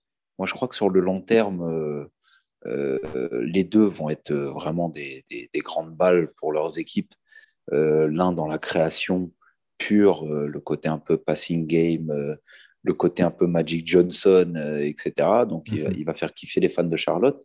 Mais attention, le Anthony Edwards, là, euh, quand je regarde le, potentiel du gamin, euh, je pense que les fans des Wolves, ils vont pas être malheureux très longtemps si ce mec se développe euh, comme il le peut et comme il l'entend. Parce qu'il en a parlé là déjà, il a, il a eu quelques déclats.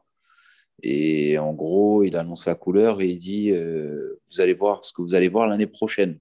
on, va voir si c'est que de la gueule ou si effectivement c'est le genre de mec, ce genre de mec, tu sais qu'il y a le hit factor, tu vois, le truc en plus, euh, et qui fait que euh, derrière, euh, ça domine, quoi, tu vois. Ouais, complètement, c'est vraiment, bah voilà, il y a, comme tu dis, hein, les promesses du, bébé, côté hein. voilà, ça, c'est physiquement, c'est très impressionnant, mais en fait, il n'y a pas que ça, et on a déjà pu le voir un peu cette saison.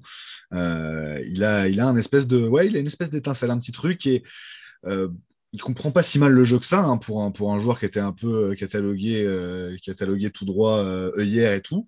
Et franchement, oui, il y, a des trucs, il y a des trucs prometteurs avec lui et on va voir. Effectivement, comme tu dis, je pense que ça va jouer sur ça, sur le côté est-ce que c'est que de la gueule ou est-ce que c'est vraiment un, un, bosseur de fou qui va, voilà, qui va grimper les échelons très vite. En tout cas, en termes de potentiel, comme tu dis, c'est vraiment très haut. Et je pense que, je pense que ce mec-là, s'il est ce qu'il dit et qu'il fait ce qu'il dit, c'est pas impossible que dès l'année prochaine ou l'année suivante, ça soit le meilleur joueur de Minnesota, ça soit lui le franchise player. D'accord. On, va voir. Devant Towns, après voilà, il y, a des questions, il y a des questions qui vont se poser aussi. Euh, bah, en fait, le problème de Towns, c'est toujours qu'il a, il a pas vraiment cette espèce de niaque justement du leader. J'ai l'impression en tout cas, et, que c'est compliqué. C'est un peu un Hayton, hein, Towns finalement. Le mec, il a de l'or entre les mains, mais c'est pas, c'est pas. Tu voilà, le mieux en deux. Ouais, c'est ça. Je vois mieux en numéro 2 qu'en numéro 1 de l'équipe, en fait. Clairement. Et la fois où ça a mieux fonctionné, d'ailleurs, pour eux, c'est quand il était numéro 2 derrière, derrière Butler, même si euh, il était plus doué euh, offensivement que Butler. Donc, ouais. Euh, bah, écoute, on est complètement d'accord sur le, sur le Roy et, et sur, enfin, voilà, aussi sur le fait que bah, même si Edwards ne l'a pas, il est, il est, plein de promesses lui aussi. on va passer au, au MVP, pareil, sur lequel on va, aller, on va pouvoir aller assez vite. Bah écoute, je vais, je vais te donner la parole pour te, tu me confirmes finalement ce que tu, ce que tu disais déjà euh, il y, a, y, a, deux semaines quand on en a parlé, parce que c'est vrai qu'on a fait un vrai gros dossier sur le MVP pour voir un peu euh, où se situaient euh, nos, joueurs et quelle chance ils avaient. Alors finalement, les, les, données du problème n'ont pas énormément évolué depuis, mais par contre, par rapport au moment où on en avait discuté toi et moi et où j'avais défendu bec et ongle Joel Embiid en disant bah, il a quand même ses chances. pour moi, il est des deux côtés du terrain. C'est un facteur qui peut faire pencher la balance en sa faveur par rapport à par rapport à Jokic, franchement, euh, il n'y a plus du tout photo là deux semaines après. Jokic est vraiment largement devant euh, dans, cette course. Pour moi, ça fait aucun doute qu'il sera élu. Euh, Tu vas pouvoir me confirmer ça. Mais euh, à la limite, moi, si j'ai un petit truc à ajouter sur la question du MVP, j'en avais en plus pas vraiment parlé la dernière fois, c'est que si moi j'ai un chouchou, euh, c'est plutôt un mec qui ne sera pas élu parce que le bilan est, pas suffisant. Et pourtant, c'est Stephen Curry pour moi le MVP cette saison parce qu'il y a vraiment un truc qui se passe avec lui qui est, qui est exceptionnel. C'est-à-dire que euh, alors, il y a, effectivement ce, côté euh, statistique complètement dingue. C'est tous ces matchs à 40 points ou plus, la série de matchs à 30 points euh, où finalement Sol Arden a fait mieux là, sur, les, dernières années. Euh, une saison où Arden bah, n'a pas non plus été élu MVP, hein, comme quoi c'est pas le fait de, faire des, orgies de scoring qui va faire de toi un MVP. Mais avec, avec Curry, moi, ça va au-delà en fait des stats et, même bah, justement du, fameux, du fameux bilan qui est pas assez bon pour Golden State. C'est vraiment historiquement, dans une perspective historique, euh, le retour qu'a fait Stephen Curry cette année, donc après une année, une année un peu blanche l'année dernière, euh, la, réinstaller. Il y a beaucoup de gens, moi je me souviens vraiment en début de, en début de saison, beaucoup de gens qui disaient oui, bon, Stephen Curry, sa legacy, elle est un peu menacée, euh, on va voir ce que ça va donner, mais est-ce qu'il sera capable de revenir au niveau où il a été en 2016 On a eu la réponse, la réponse était donc oui. il est même presque meilleur, puisque finalement c'est un joueur plus mature encore par rapport à, cette période-là, la période où il a été double MVP. Euh, moi, c'est vraiment une question de, bonheur de, spectateur. C'est mon joueur préféré, donc je ne suis, pas, du tout objectif par rapport à ça. Mais par contre, quand un mec évolue à ce niveau-là euh, et, te balance bah, de l'art soir après soir et en plus voilà avec, euh, avec efficacité et avec succès puisqu'en fait on sait bien et on voit bien cette saison que les, les, Warriors sans Stephen Curry bah, seraient au même niveau que l'année dernière hein, tout en fond, en fond de la conférence Ouest. Là ils sont à la lutte pour le play-in. Donc en fait pour moi sur cet angle-là euh, et un peu sur le modèle de, de ce qu'avait fait Westbrook quand il avait été élu MVP alors c'est pas du tout les mêmes les mêmes accomplissements individuels, bien sûr, parce qu'on n'est pas sur un joueur en triple double, on est sur un joueur en, 50, 40, 90, un peu moins, il est en 48%, 48 au global. Euh, sur ce côté-là, du euh, joueur est tellement fort individuellement qu'il arrive à, tirer une équipe médiocre vers le haut. Euh, Stephen Curry, pour moi, cette année, fait un truc incroyable. Et si j'avais eu une voix à donner pour le MVP, je l'aurais donné à Stephen Curry sur euh, ces arguments-là. Après, il est évident que Jokic va être réélu et il est évident que c'est complètement mérité. Euh, je pense que tu es complètement d'accord avec ça, Hicham. Ouais, bah, en fait, par rapport à ce qu'on disait il y a quelques semaines, bah, moi, je trouve que l'élément qui a le plus varié dans cette hiérarchie, c'est Chris Paul, justement. Parce que si tu te rappelles, à l'époque, il y a deux, trois semaines, quand on en parlait, on disait ah bah, Chris Paul et Booker sont peut-être au niveau du top 10, top 12. Ils étaient, c'est ça, ils étaient, ils étaient, ça, entre 8 et 12, tous les deux. Quoi. entre 8 et 12, quoi, en gros, ouais, c'est ça.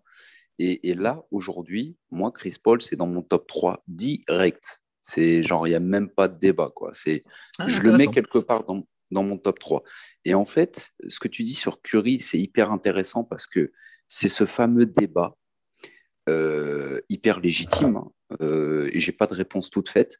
Le débat du MVP, le MVP, c'est quoi? Comment on le détermine? Et comment faire en sorte que ça soit homogène saison après saison?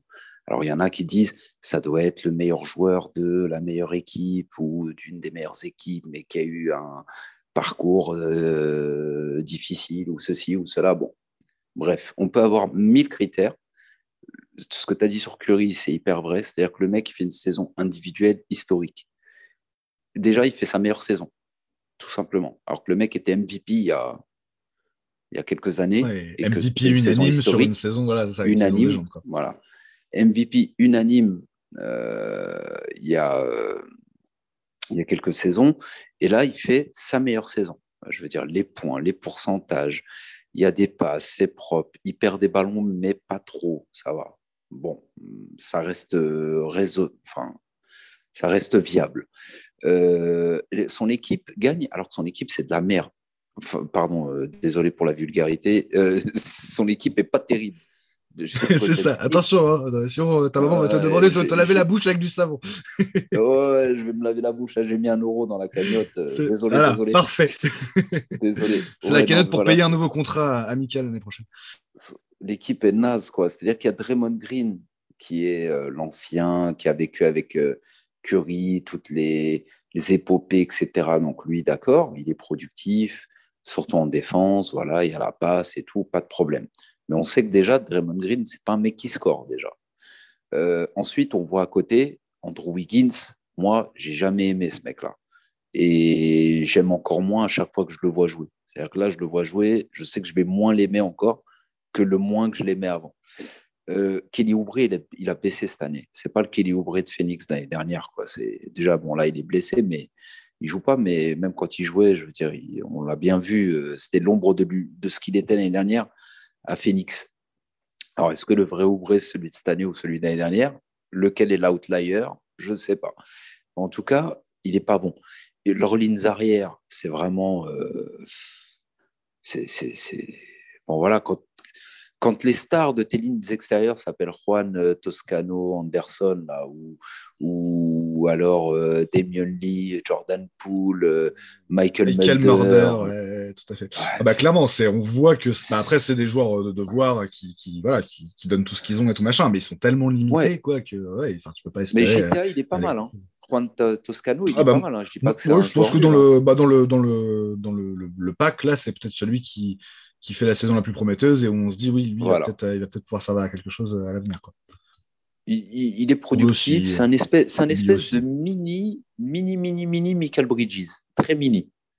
Mais voilà, il, fait le taf et tout. Euh, bon, Mais voilà, globalement, euh, c'est pas une équipe qui casse trois pattes à un canard. Et le mec, Stéphane Curry, arrive à en faire une équipe à 50%, ou légèrement au-dessus de 50%. Je crois qu'ils sont à 34 victoires, là, 33 défaites, dans cette conf Ouest qui ressemble au couloir de la mort.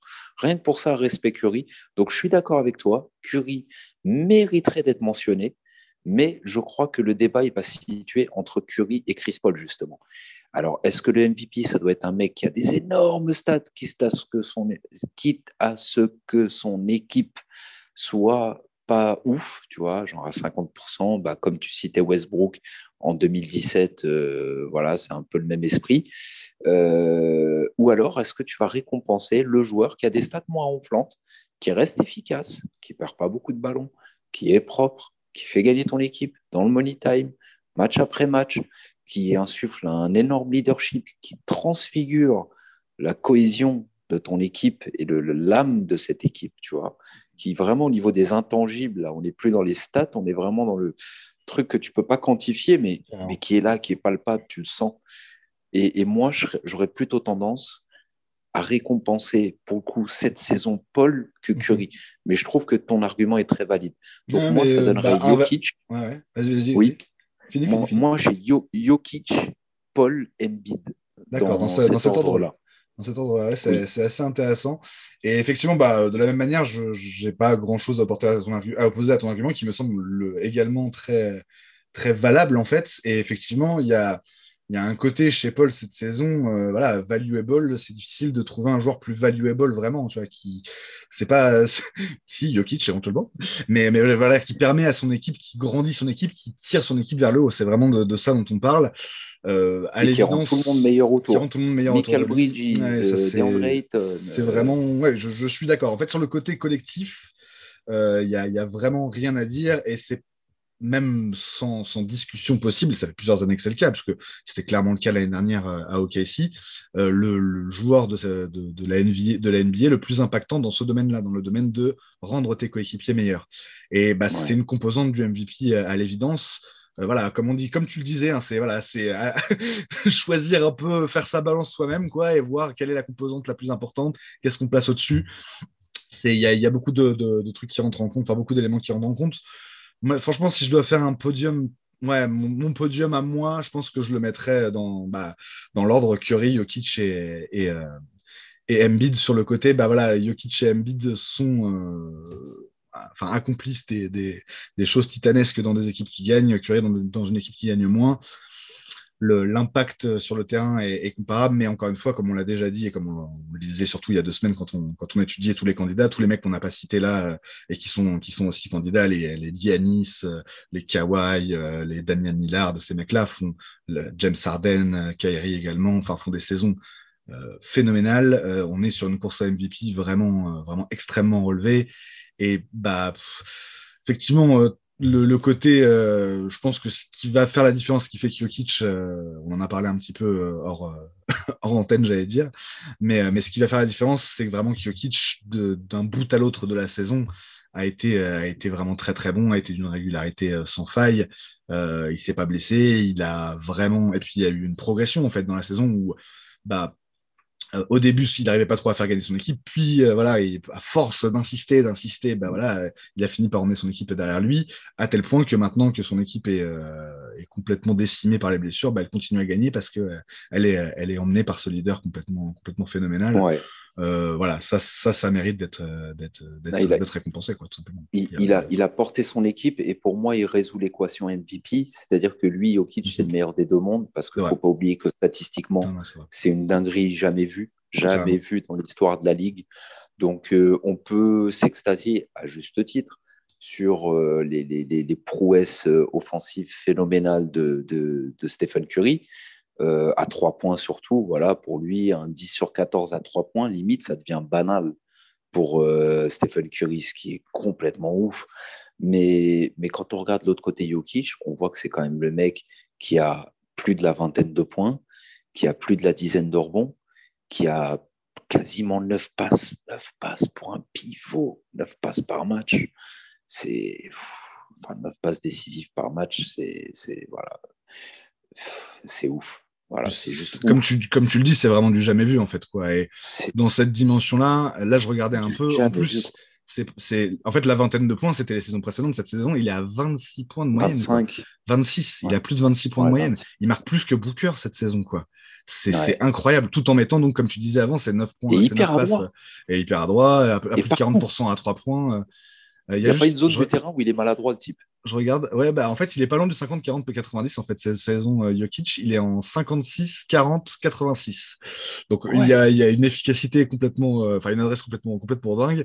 Enfin, ouais, Et à 3 points, il est à 42% au-delà de la cassure. 42% hallucinant. hallucinant. Il a 10% de plus que Booker. C'est-à-dire qu'il est meilleur euh, en above the break que, que, derrière, que, que, que, en corner. Bon, bah écoute, ouais, enfin, voilà, clairement, il va, il va l'avoir et, et, il le met. En plus, je regarde, mais 68 matchs déjà joués. Il, aura joué quasiment tous les matchs. C'est phénoménal. Denver quatrième. Enfin, ouais, comme tu dis, ça réunit tous les. ça, ça, bah, ça, ça résout vraiment l'équation parce que ça réunit le, un maximum d'éléments ne serait-ce que pour ça, voilà, il, le mérite et ce sera, ce sera un très très beau MVP, euh, Nicolas Jokic. très beau MVP, rien de choquant. Tu vois, qu'il ne fasse pas de mal en, en playoff. si Curry avait le MVP cette saison, je serais vénère. Oui, je comprends.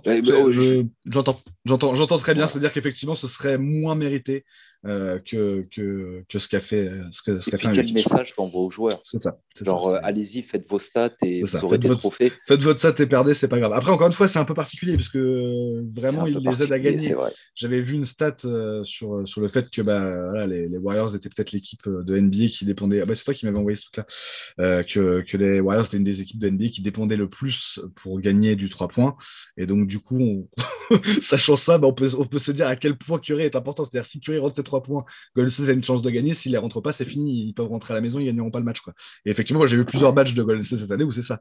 Ils ne rentrent pas les trois points. Et bah, tu sais très bien que les matchs, ils vont, ils vont le perdre. Et d'ailleurs, toutes les branlées qu'ils ont pris cette année et où ils se sont beaucoup fait, euh, fait taper sur, euh, sur les doigts, en tout cas euh, branchés sur les réseaux sociaux, c'est souvent ça en fait. C'est souvent un début de match où Curry rentre pas ses tirs les autres rentrent pas leur tir, mais je veux dire que Wiggins rentre pas ses tirs, on s'y attend en fait, même s'il a été un peu plus efficace ces derniers mois. Pareil pour le pauvre Kelly Oubre. Euh, mais c'est vraiment ça le dénominateur, euh, le dénominateur commun des, larges défaites des Warriors cette saison.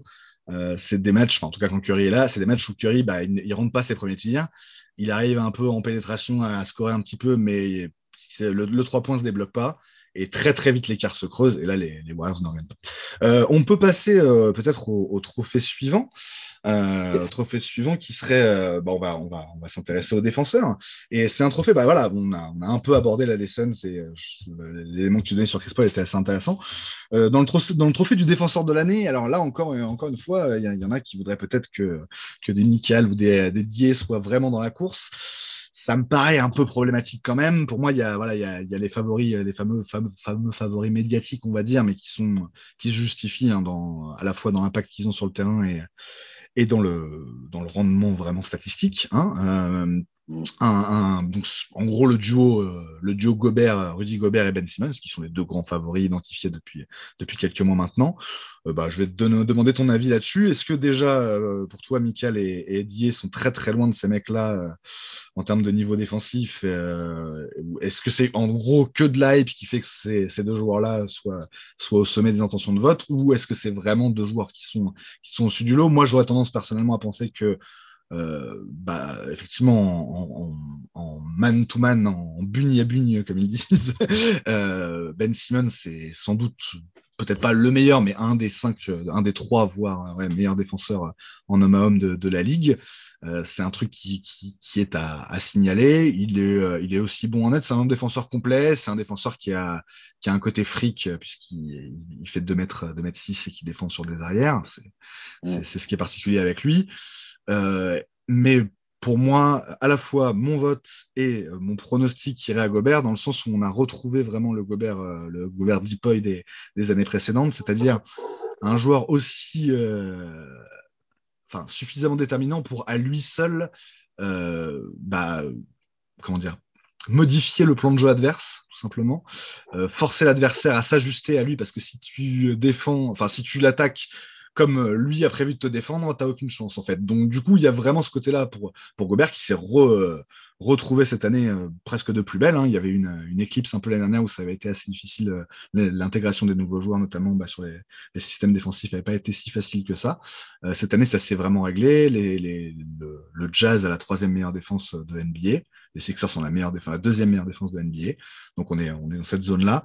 Euh, mais pour moi, Gobert est plus déterminant euh, dans, dans, le bon niveau défensif de Utah que, que Simmons dans le bon défensif des, euh, des Sixers, avec le, la, fameuse question du personnel, c'est-à-dire qu'autour de lui, Simmons a d'autres excellents défenseurs, mais vraiment excellents.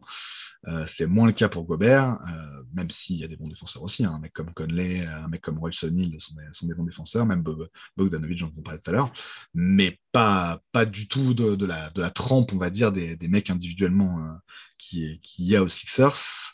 Et il y a vraiment un truc sur lequel, euh, bah, je sais pas ce que tu en penses, mais il n'y a pas de joueur en NBA, peut-être Nerlens Noël, Onyx éventuellement, ou qui est chez nous, mais c'est encore un peu différent, euh, où le système défensif tourne autant autour d'un joueur.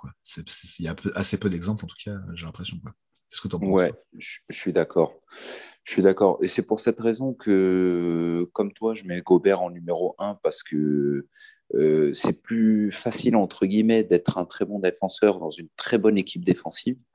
Or, euh, Utah, quand on regarde sur le papier, si ce n'était pas Gobert, ils auraient probablement ils seraient très loin d'avoir cette qualité défensive-là qu'ils ont. Euh, donc, chapeau à lui. Alors qu'à Philly, euh, je suis d'accord avec toi, Simmons, c'est le deuxième aussi euh, meilleur def parce que c'est juste le meilleur sur les lignes exté et il est polyvalent, il peut défendre dans la raquette et tout. Donc, clairement, Simmons, il a un vrai cas pour Deepoy, mais je pense qu'il est deuxième avec une, une vraie séparation avec Gobert pour moi. Et, en fait, Philly aussi, ils sont très forts. Quoi. Il y a Embiid à l'intérieur, il y a Simmons, il y a un mec dont j'aimerais parler, il ne euh, sera pas dans la conversation Deepoy, mais qui sait, il sera peut-être dans la conversation, on verra. Euh, All Defensive euh, Team, en tout cas Second Team. Il joue pas énorme, énorme. Je crois qu'il joue 21 minutes par match. Mais attention, quel chantier, puis quel défenseur à venir. C'est l'ami Matisse Taibel. Mhm il est fou, lui. Il est, juste dingue. Défensivement, c'est, c'est classé, quoi. C'est, il, est, il est vraiment dingue. Et bon, là, il a un temps de jeu qui fait que il n'est pas très exposé. Hein. Une vingtaine de minutes par match, c'est pas euh, comme les stars qui jouent 35 minutes. Ouais, et puis il est vraiment euh, envoyé en mission. Enfin, c'est voilà, c'est il est là pour ça, quoi. Mais, mais effectivement, avec un impact. Bah, clairement, clairement, c'était c'est l'exemple récent qu'on a eu. Euh, voilà, où il a vraiment réussi à, à, bien le tenir, en tout cas pendant pendant trois quarts temps et demi. Ouais. Il, a, il, il fait ça chaque match. C'est ça. Il fait ça chaque match à chaque adversaire. En fait, il, il, il est disruptive. Je sais pas comment dire en français. Il est déroutant.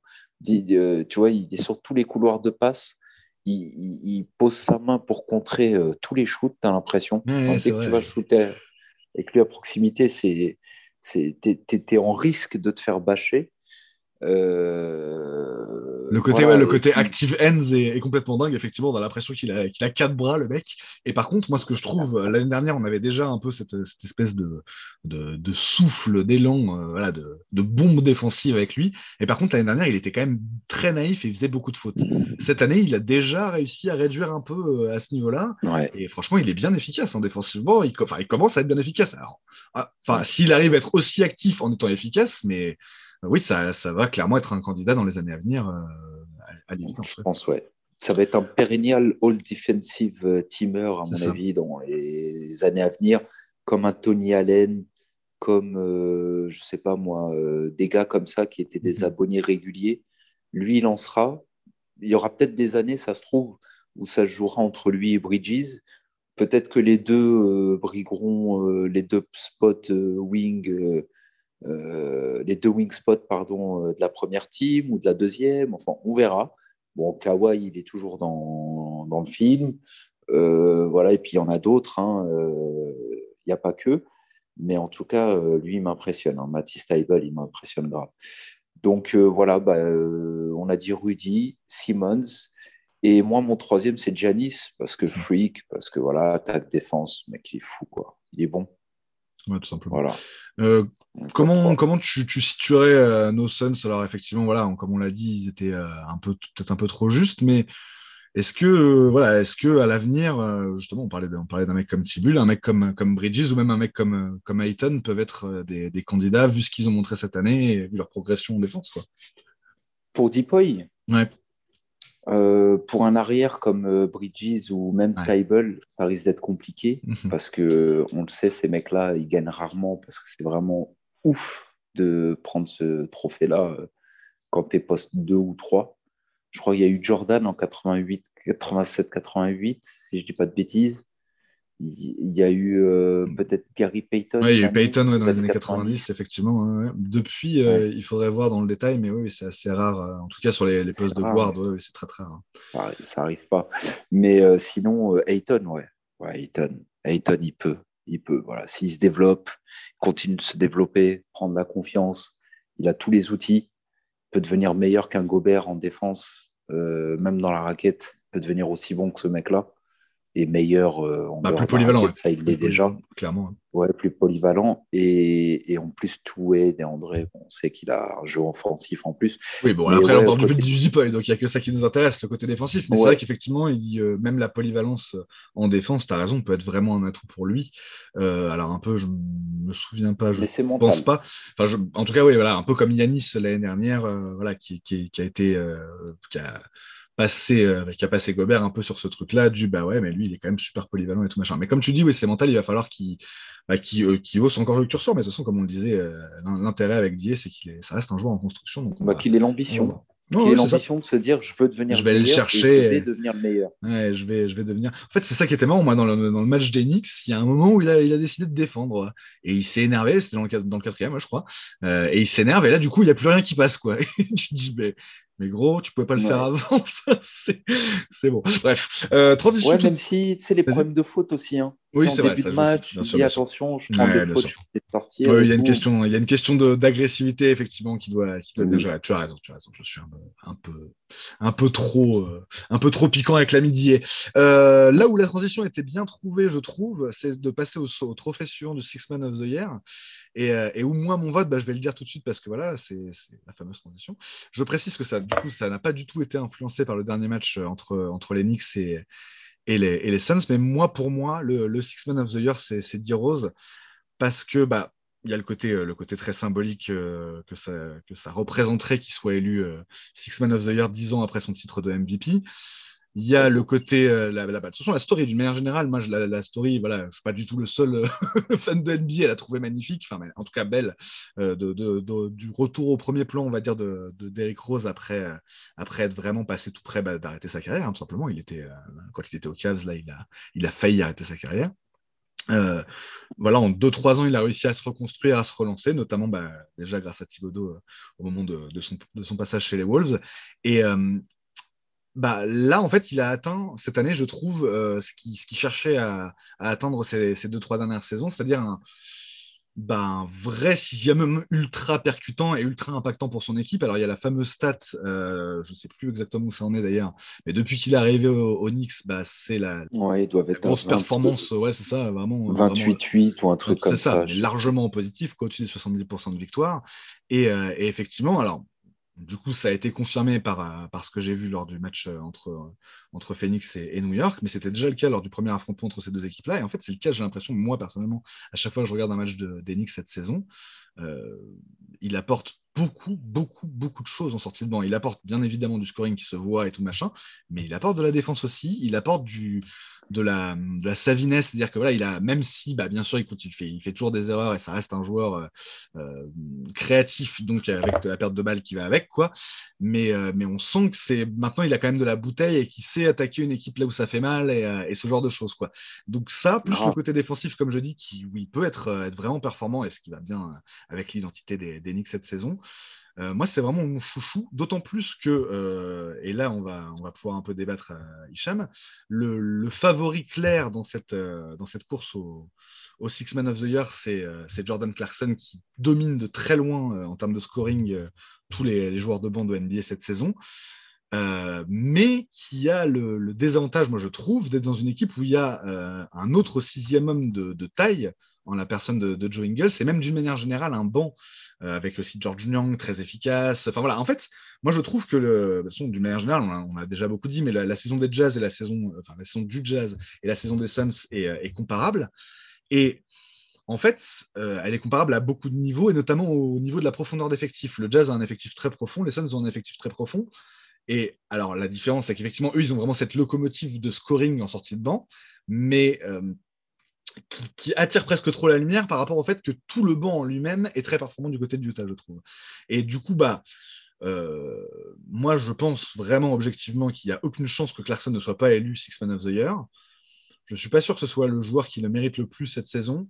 Mais par contre, il y a une donnée qui me semble assez claire ces dernières années avec, avec ce trophée-là. C'est, ça reste un trophée de production statistique pardon, euh, en, sortie de banc, et même, même plus précisément, un trophée de production scoring en sortie de banc sur cette, euh, cet élément-là. Mm. Euh, un joueur comme Clarkson qui, donc, je crois, score 17 points par match en sortie de banc, largement au-dessus des, autres qui sont, je crois, à 14, Diro, je crois, et un peu, un, peu, un peu moins de 13 points, par exemple cet élément-là fait que de toute façon, pour moi, il n'a pas d'opposition euh, crédible euh, en termes de, bah, voilà, de, pronostic. Pour moi, il sera élu quoi qu'il arrive. Qu'est-ce que tu penses, toi, de cette course au, Six Man of the Year? Justement, d'ailleurs, juste pour finir, avant de te donner la parole, pour moi, euh, comme je venais de le dire, au Suns, comme il n'y a pas de locomotive de scoring en sortie de banc, il n'y a pas de candidat euh, pour le Six Man of the Year. Même si, voilà, on en avait parlé au cours de l'année, Dario, euh, pendant longtemps, était, était un candidat crédible, mais, il a porté, mais il a baissé effectivement de niveau. Donc pour moi, il est sorti de la course à partir de ce moment-là. Et il n'y a pas de, de, joueur qui, inversement, est, est vraiment une, une, une, furie permanente au scoring. Euh, peut-être que Cam Johnson le deviendra au fil des ans. Pour l'instant, ce n'est pas encore le cas. Donc, donc voilà. Qu'est-ce que mm, tu penses, toi, Je suis d'accord. Ouais, je, suis, je, suis, euh, je vais commencer par la fin. Je suis, je suis d'accord avec le constat sur les Suns. Mhm. Euh, on a un banc qui est très intéressant, qui est riche, qui est fourni, mais il n'y a pas une, euh, un joueur qui sort du lot comme par exemple un, un Clarkson à, à Utah. Un mec qui vraiment, tu sais que tu peux compter sur lui pour mettre 15-20 points par match régulièrement, même si les pourcentages sont pas fameux, fameux, mais qui, qui n'hésitera pas à prendre ses responsabilités, à y aller, etc. Euh, mais bon, on a voilà, comme ça une espèce de nébuleuse de joueurs euh, vraiment intéressants, des bons role-players, les Craig, les Payne, les Carter, les, les, Cam Johnson, etc. Alors, en ce qui concerne le trophée, tu as tout à fait raison. Qui va gagner? Je pense que ça va être Clarkson parce qu'il rentre dans le moule des, des, vainqueurs de ce trophée, euh, que ce soit les Jamal Crawford, les Lou Williams, les Barbossa, tous ces mecs-là, les arrières, pétards ambulants, qui scorent des points off the bench, même s'ils le font à 40-45% de réussite plutôt que 45-50. Mais bon, voilà, ils apportent leur écho en sortie de banc, etc. C'est ces mecs-là qui gagnent en général. Donc, je pense que ça sera Clarkson. Mais selon moi, qui ça devrait être Et pour moi, il y a vraiment un écart. C'est Joe Ingles. Pour moi, c'est Joe Ingles, le, sixième homme de l'année. Et puis, il n'y a pas photo, quoi. Parce que. Euh, enfin, il n'y a pas photo. En, tout cas, pour moi, c'est voilà, c'est ça. Mais c'est effectivement une question de, préférence aussi. Mais vas-y, vas-y, je te laisse argumenter. Ouais, parce que moi, je suis un amoureux, je suis un grand amoureux de l'efficacité. Moi, je, quand je vois un mec qui score 25, 30 points par match, je suis pas tout de suite en mode ou waouh, wow, c'est pas mon style. Moi, je vais regarder tout de suite. Mon premier réflexe, ça va être regarder effective field goal percentage. C'est le premier truc que je vais regarder dès que je vais regarder une ligne de stade de joueurs. C'est la première stat que je vais aller regarder. Combien il score en effective field goal? Parce que je sais que le field goal percentage ne veut rien dire, surtout dans la NBA moderne. Ça n'a aucune signification. Euh, et, voilà, et donc, ou le true shooting percentage, pour savoir un petit peu si le joueur provoque des fautes, un bon pourcentage en ses francs aussi, etc. Voilà. Et quand on regarde ça, et les turnovers, ça c'est une des stats que je regarde en premier aussi, le turnover percentage. J'aime bien regarder toujours les stats en avancée en percentage, pas en brut, parce que voilà, il y a tellement de nuisances, y a tellement de hein, la pace, le machin, le taux d'utilisation, patati patata qui font que les stats bruts, c'est joli à la lecture, euh, comme on lit une belle une petite comptine sympa. Mais après, si on veut aller au fond de l'histoire et, bien savoir euh, tous les tenants et tous les aboutissants du film, faut aller creuser un peu plus en profondeur. Donc, quand tu regardes l'effectif field goal, le true shooting percentage, euh, le turnover ratio bon, de Joe Ingles, il à 11%. C'est pas exceptionnel, mais c'est pas dégueulasse. C'est, ça commence à être dégueulasse à partir de 13-14%. À 11%, ça reste encore honnête. Euh, euh, voilà, il apporte de la défense. Il faut regarder Joe comment il joue et comment il défend match après match. C'est une teigne, le gars. Hein. C'est, c'est un super bon défenseur. Il défend sur plein de postes. Il défend sur des 1, des 2, des 3, des 4.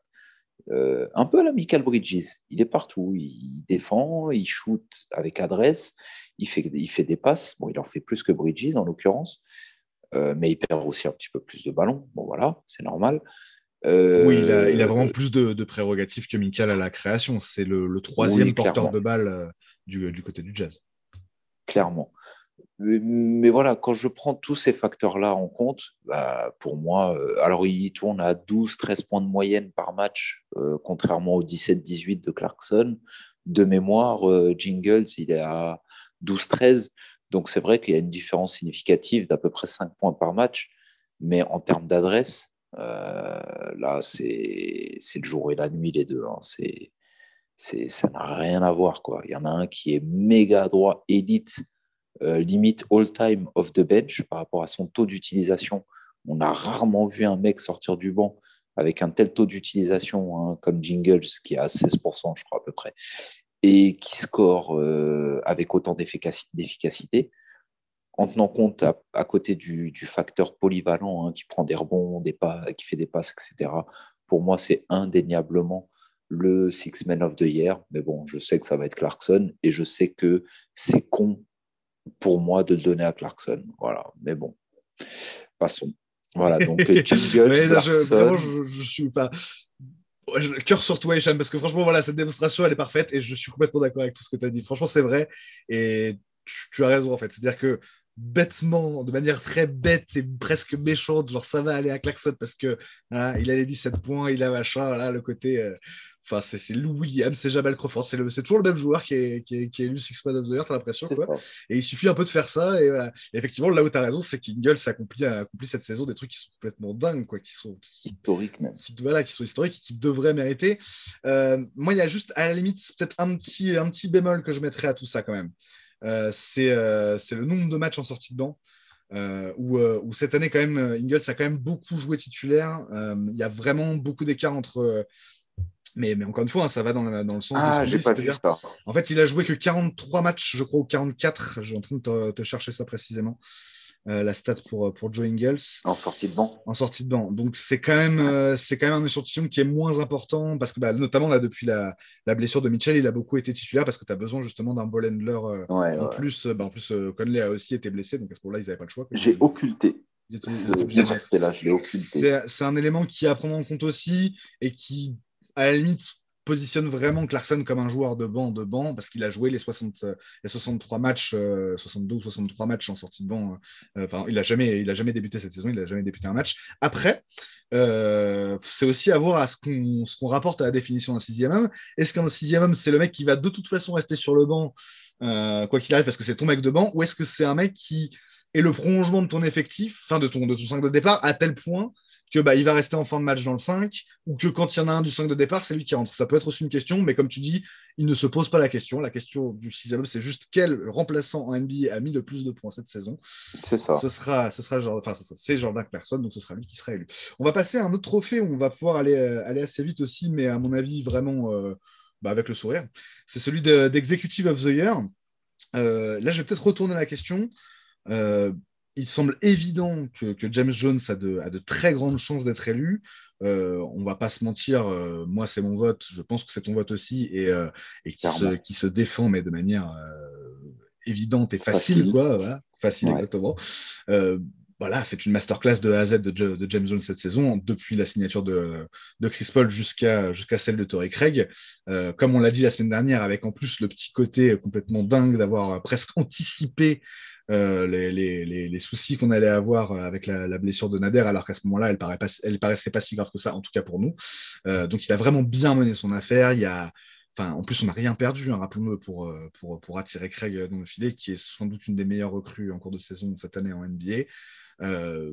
les arrivées de Crowder et de, et de, et de Paul sont, des, énormes succès. Alors voilà, comme on le disait, il y a peut-être Jalen Smith, la, draft de Jalen Smith qui, est un petit bémol c'est difficile de, Pour moi, c'est pas du tout éliminatoire dans le sens où bah, euh, James Smith, c'est pas un bust non plus, c'est juste qu'il a très peu joué parce qu'il n'a pas vraiment eu l'opportunité de le faire. Euh, et, c'est quelque chose qu'on ne pourra pas juger cette saison de toute façon.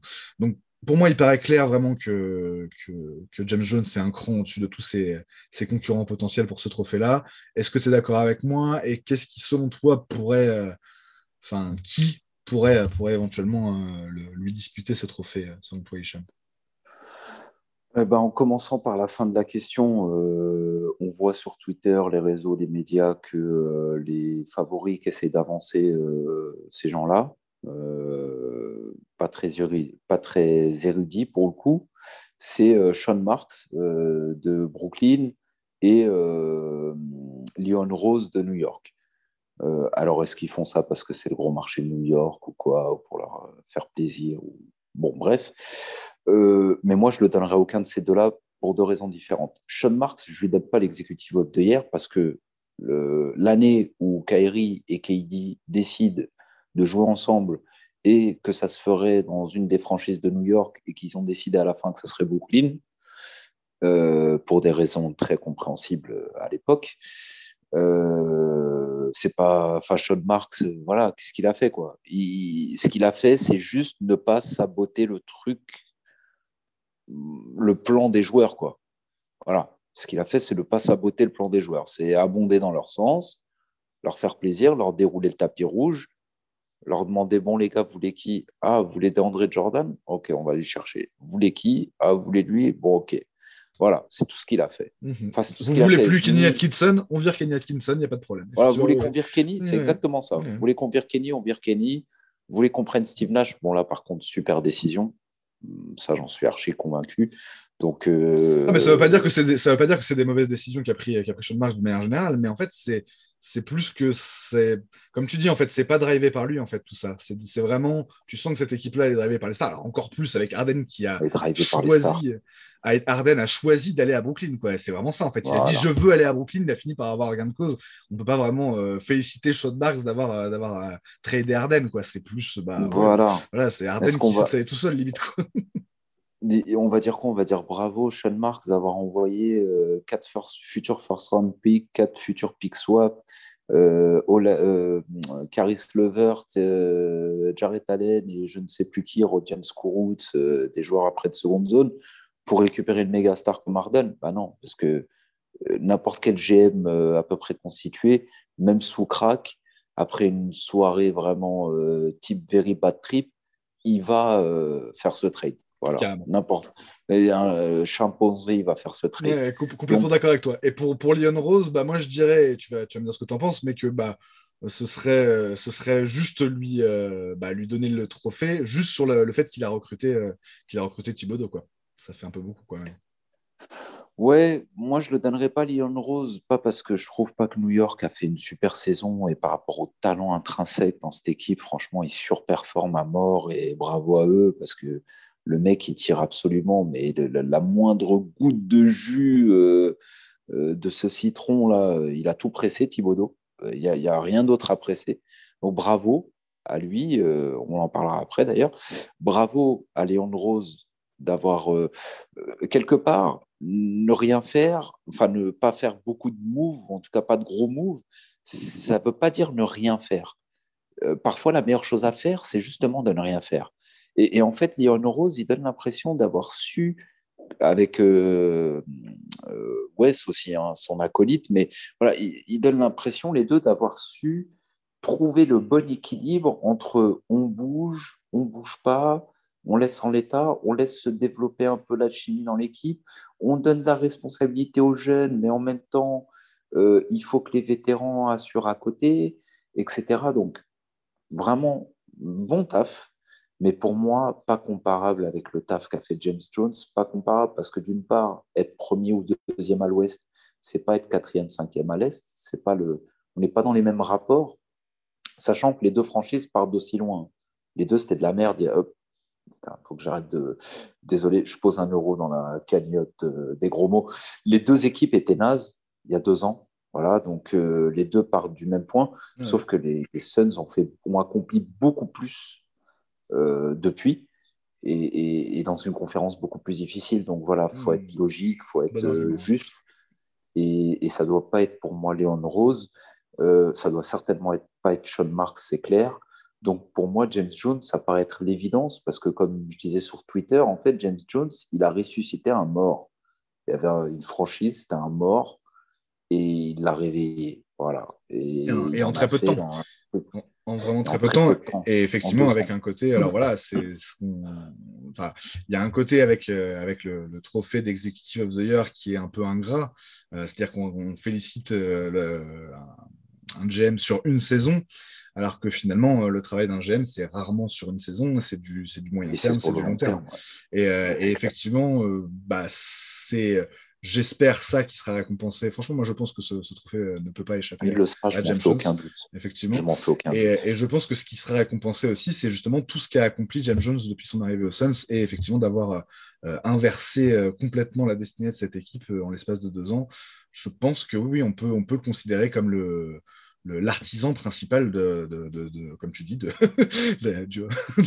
fait que les Suns soient ressuscités. Quoi, il, a ramené Monty. Il, a, tous ces choix pour l'instant ont été couronnés de succès. Donc, euh, donc clairement, il a fait plein. Voilà. Cam Johnson, c'était un, un, choix audacieux, mais, mais qui a vraiment euh, payé, en tout cas jusqu'ici. Tous ces trades euh, ont, fonctionné. les joueurs qui étaient arrivés et qui sont partis entre temps bah, ont aussi apporté quelque chose, voilà, que ce soit Rubio, Baines, même Oubré. Donc, non, vraiment de, de A à Z, c'est une masterclass depuis qu'il est, est, là. Et, une vraie maîtrise. Normalement, ça devrait être. Vas-y, vas-y. Une dernière chose, Chris Paul, ah, le trade qu'il fait pour Chris Paul, quand on regarde le trade aujourd'hui, on se dit, mais attends, c'est. Il, aurait réussi donc la même saison, le meilleur trade et mhm. le meilleur buyout. Parce que Tory Craig, là, il a déposé une grosse candidature dans buyout de l'année. Ouais, c'est pas, pas faux. C'est pas faux. Donc, bravo. comme je dis, c'est vraiment un, maîtrise totale, une masterclass euh, intégrale. Et vraiment bravo, effectivement. Et merci, James Jones. Continue comme ça. Ouais, merci, James Jones. tu nous as sauvés. Tu nous, as sauvés, mon gars. De ouf. Euh, pour continuer, on va, on va parler d'un bah, autre, un autre trophée où là, on est, on est sur les derniers trophées. C'est ceux où, selon nous, les, les Suns sont, sont, quand même relativement bien placés. Donc là, on a parlé d'un trophée où un Sun était, était favori. Euh, on arrive ensuite au, trophée de, Coach of the Year, coach de l'année, où bah, là, clairement, Monty est dans le, trio des, des, grands favoris pour, euh, pour, euh, pour ce trophée. On peut, on peut dire que raisonnablement, ce, les, les, trois grands favoris sont donc Tom Thibodeau pour les Knicks, Quinn Snyder pour le Jazz et, et Monty pour les Suns, Monty Williams. Qu'est-ce que tu en penses, toi? Je, t'avoue que je... c'est difficile, hein. c'est une course qui n'est pas évidente. Personnellement, je le donnerai à Snyder, mais je m'expliquerai après peut-être. Je vais, je vais te laisser un peu parler de, du coach de l'année de ce que tu en penses. Ouais, pas, pas évident, c'est vrai, parce qu'il y a beaucoup de bons candidats. Il y a même Mike Malone à Denver, il y a Steve Nash à Brooklyn, il y a Doc Rivers, à Philadelphie. Ouais. aussi, qui fait, qui fait il y a aux Clippers.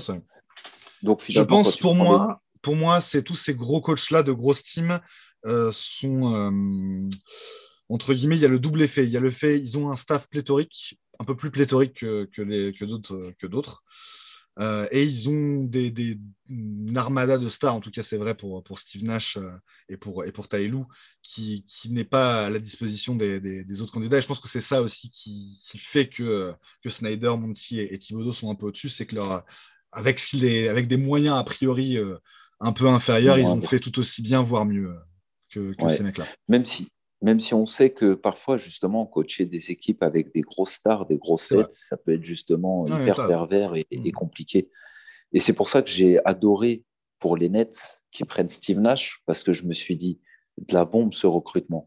Il leur faut un gars qui gère des personnalités, un peu comme euh, euh, au PSG à l'époque, euh, un Laurent Blanc ou, ou, même en équipe de France il faut un mec qui, plus qu'un bon coach de X's and O's, de, de, schéma tactique, de machin, de mastermind offensif, défensif, je sais pas quoi, un mec qui soit capable de parler aux joueurs, de les comprendre, qui a vécu les mêmes choses, avec qui ils sentent qu'ils peuvent vraiment avoir un, rapport d'échange, etc., un player's coach. Donc, euh, c'est pour cette raison-là que j'ai trouvé à l'époque que c'était vraiment un top, top recrutement, Steve Nash.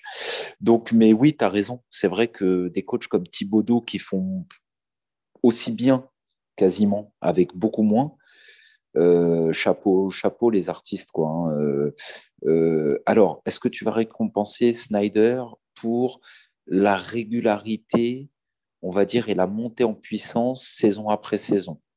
Est-ce que tu vas récompenser Monty Williams pour avoir participé à la résurrection d'un mort et en avoir fait quasiment le premier de la NBA Est-ce que tu vas récompenser Thibodeau qui il n'y a pas un coach dans l'univers qui aurait pu tirer plus et mieux de cette équipe de New York-là. Bravo à lui, vraiment. Là, voilà, c'est la définition du coach qui tire le meilleur d'une équipe. Euh, est-ce que tu vas le donner à euh, Doc Rivers qui a changé de conférence, qui a changé d'environnement, de, d'équipe, etc. Et euh, qui finalement a su tirer lui aussi le meilleur d'une équipe de Philly qui a connu beaucoup de problèmes, problèmes de blessures, etc. Donc, il y a plein de bons candidats. Pour moi, le trio, je pense qu'on on va être d'accord tous les trois sur le euh, tous les deux pardon, sur le trio. Euh, Snyder, Monty euh, et Thibodeau. Sauf que toi, je crois que tu vas mettre Snyder en premier, là où moi, je vais le mettre en troisième. Et, en premier, j'ai beaucoup de mal à. Je, beaucoup, je vais mettre Monty devant Tibbs mhm. parce que c'est la conférence Ouest et parce que quasiment premier de la conférence Ouest. Et voilà, résurrection de mort. Mais c'est vraiment euh, entre les deux, pour moi, entre Tibbs et Monty, c'est hyper serré parce que franchement, le taf qu'il a fait à New York, l'autre, juste extraordinaire. Et Snyder, je le mets en troisième. Pourquoi? Euh, Pas parce que le travail qu'il a fait cette saison n'est pas exceptionnel, parce qu'il l'est exceptionnel. Ce qu'il a fait, c'est exceptionnel. avec un effectif en plus qui a connu beaucoup de blessures aussi, etc. Donc, bravo à lui, chapeau. Mais sur la simple base, et tu vas me dire si tu es d'accord ou pas avec moi, du fait que Utah est déjà installé depuis plusieurs années. C'est déjà une franchise qui a un vécu, qui a un vécu collectif, mm. voilà, des joueurs qui se connaissent, qui fait les playoffs saison après saison depuis 4-5 ans, et, que donc il est dans la continuité de ça. Et puis ce que tu veux dire aussi par là, c'est que du coup le matos euh, était quand même de base, a priori, euh, euh, même si supérieur. bien sûr, c'est voilà, supérieur, c'est ça. En tout cas, un petit cran au-dessus. Alors, euh, je suis à la fois d'accord et pas tout à fait d'accord parce que euh, effectivement, on n'est pas sur une, sur une, renaissance comme, comme dans le cas des Knicks et des Suns, mais on est sur une vraie breakthrough season, season dans le sens où bah, Utah n'a pas seulement dépassé les attentes cette année, ils ont explosé les attentes et pendant très longtemps, ils ont vraiment dominé largement, très largement la NBA, un peu comme bah, les, euh, les Bucks de Bud il y a deux ans. Euh, Bud avait d'ailleurs eu le, le, trophée de coach de l'année. Moi, là où je suis euh, assez, assez impressionné, où je, je défendrai, on va dire, quoi qu'il arrive, cette, cette, victoire de, de Snyder, pour moi, elle est plus, elle est plus pertinente que, que, que, d'autres trophées qui vont, qui vont être attribués Jazz cette année. Et elle est. En fait, il y a un truc à récompenser pour les Jazz cette année pour moi. Il y a vraiment ce côté-là euh, alors, je les ai pas vus à la même chose que toi. Il hein va bien falloir qu'il gagne un trophée. de toute façon, exactement. Il y a Rudy. Ouais, voilà, il y a Rudy. En fait, c'est ça. Bah, Rudy et Clarkson, a priori, c'est quand même des. Enfin, Clarkson, c'est un lock, de toute façon, tu vois. Mais pour moi, il n'est pas vraiment. Enfin, tu vois, c'est plus par défaut qu'autre chose, cette victoire-là. Enfin, ce, trophée-là. Ça, ça, ça, illustre pas le fait que euh, Utah ait cette saison alors je, vais peut-être te faire de la peine en disant ça, Hicham, mais euh, selon moi, malgré tout, et quand bien même les Suns font un taf exceptionnel, mais pour moi, les, Utah fait une un peu meilleure saison que, les Suns, en fait, malgré tout, tu vois. Euh, en termes bah, de net rating, de jeu, tu veux dire? de, jeu, de, jeu, et d'efficacité. Alors, de qualité de jeu, c'est quand même difficile à dire parce que je vois les Suns jouer tous les soirs, je vois pas Utah jouer tous les soirs. Euh, j'ai vu Utah très, très mal jouer cette saison, j'ai vu Utah très, très bien jouer. C'est difficile, tu vois. Je peux pas avoir d'idée vraiment complète sur le, jeu de Utah. Je pense que ce serait euh, malhonnête pour moi de dire les, le Jazz joue vraiment mieux ou vraiment moins bien que les Suns. Je pense que c'est difficile de vraiment. Les euh, deux sont vraiment très forts. je pense que les deux, dans les, deux cas, il y a un, système collectif mis en place qui est admirable et qui est, bah voilà, moi personnellement, c'est ce que je préfère au basket. Et, euh, et voilà, je disais tout à l'heure que Curry est un de mes joueurs préférés, mais parce que Curry, dans le cadre des Warriors de Steve Kerr, m'a fait rêver au-delà de, au -delà de tout parce que c'était du jeu collectif aussi et que c'était une symphonie qui était, qui était absolument merveilleuse à voir, je trouve. D'autant plus qu'à Mm. l'époque, bah, voilà, on n'était pas non plus gâté du côté des Suns, donc il fallait bien se, se rattraper et trouver des raisons de sourire par ailleurs. Mais tout ça pour dire que j'ai l'impression, alors je, me suis, je suis peut-être aussi influencé par les fameux com- commentaires de Steve Kerr qui avait dit ça un peu en début de saison et par toutes les louanges qui ont été adressées au Jazz cette saison, mais qu'ils ont passé un palier en termes de, euh, bah, de, mettre tous les rouages ensemble. On va voir si ça va se, se concrétiser en playoff. Mais cette équipe dont on disait depuis deux ans et depuis, le depuis l'année dernière, hein, avec le recrutement de, de Conley et de Bogdanovic, qu'elle avait euh, le potentiel pour s'installer euh, parmi les sommets de la ligue, là, cette année, elle l'a fait, mais elle l'a pas fait euh, en, se battant, en ayant un peu de mal. Elle l'a fait de manière extrêmement brillante, je trouve. Et pour moi, vraiment, ces stats qui brillent à mes yeux. Troisième offensive rating de la ligue, troisième defensive rating de la ligue, net rating historique. Je crois que justement, euh, voilà, dans l'histoire de la NBA, il y a très peu d'équipes qui ont fait mieux, dont les fameux Bucks euh, d'il y, a- d'il y a deux ans. Moi, c'est ce côté-là que j'ai envie de récompenser. Et finalement, se dire que bah, voilà, le mec arrive avec cette, ce- cette espèce de, d'attelage finalement assez atypique, tu vois, euh, où tu as, beaucoup de shooters, mais tu as un espèce de pivot euh, encre euh, qui est, qui est incapable de s'écarter à plus de, de 2 mètres du cercle, euh, qui, qui a, bah, euh, ne défend que la raquette, parce que dès qu'il sort de la raquette, il est quand même en difficulté, même s'il a progressé. Et, voilà, on sait qu'il est, est en progression constante sur, sur ce, qui est, tout ce qui est de suivre les, les guards quand, il, quand ça switch sur lui. Mais d'une manière générale, voilà, là, ils essaient de le, de le limiter au maximum. Et ça pour dire que vraiment le, le travail d'ensemble et la, la, mise en branle de la machine jazz cette année, euh, je la trouve vraiment admirable. Et pour moi, il y a un, un élément d'alchimie qui ne peut provenir que du coach. Quand tu arrives à aussi bien faire fonctionner ensemble tous tes éléments, ouais. Et pour moi, c'est pour moi que pour ça que pour moi, Snyder est quand même au-dessus. Enfin, c'est même pas qu'il est au-dessus. Comme tu disais tout à l'heure, tes arguments sont vrais aussi. Mais c'est ce qui, selon moi, ferait que je voterais pour lui. Et c'est ce qui, selon moi aussi, le, le côté statistique pur, euh, fait qu'il sera, qu'il sera sans doute récompensé. C'est-à-dire que, encore une fois, les équipes qui sont troisième meilleure attaque et troisième meilleure défense, en tout cas dans le top 3 des deux catégories statistiques sur une saison régulière entière, c'est quand même très très rare. Quoi. C'est quand même très, Non, c'est fort, c'est fort. Voilà. Ce qu'a fait, ce qu'a fait Utah cette saison, c'est fort. À trois points surtout, euh, ils sont historiques, que ce soit en volume tenté, pourcentage, etc. Et c'est ce qui, expli- c'est, c'est ce qui explique en grande Mmh. partie Ils ont réussi à avec faire sur toute la saison, donc c'est pas, c'est pas que du hasard. Voilà. Quoi. Leur net rating, il est expliqué par la défense et le 3 points. Et c'est vrai qu'ils ont trouvé une formule qui gagne, qui est difficile à, difficile à manœuvrer, hein, à confronter. Euh, même si j'ai l'impression que les Suns, c'est pas un bon match-up pour les Jazz, petite parenthèse, hein, pour les playoffs ou quoi. Ouais, non, Mais ça, c'est- vrai. Et ça veut pas vraiment dire pas un bon match-up. Parce qu'on défend super bien la ligne à 3 points Mhm. et Gobert nous fait pas peur. On est l'équipe qui se fait le moins contrer de la ligue.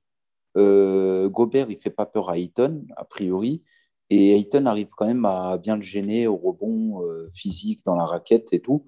Donc, euh, bon match-up pour nous, mine de rien. Moi, je préfère me taper les Jazz que les Clippers. Mais tout ce que tu as dit depuis le début, tout est vrai pour moi. C'est-à-dire vraiment gros travail qui mérite d'être récompensé.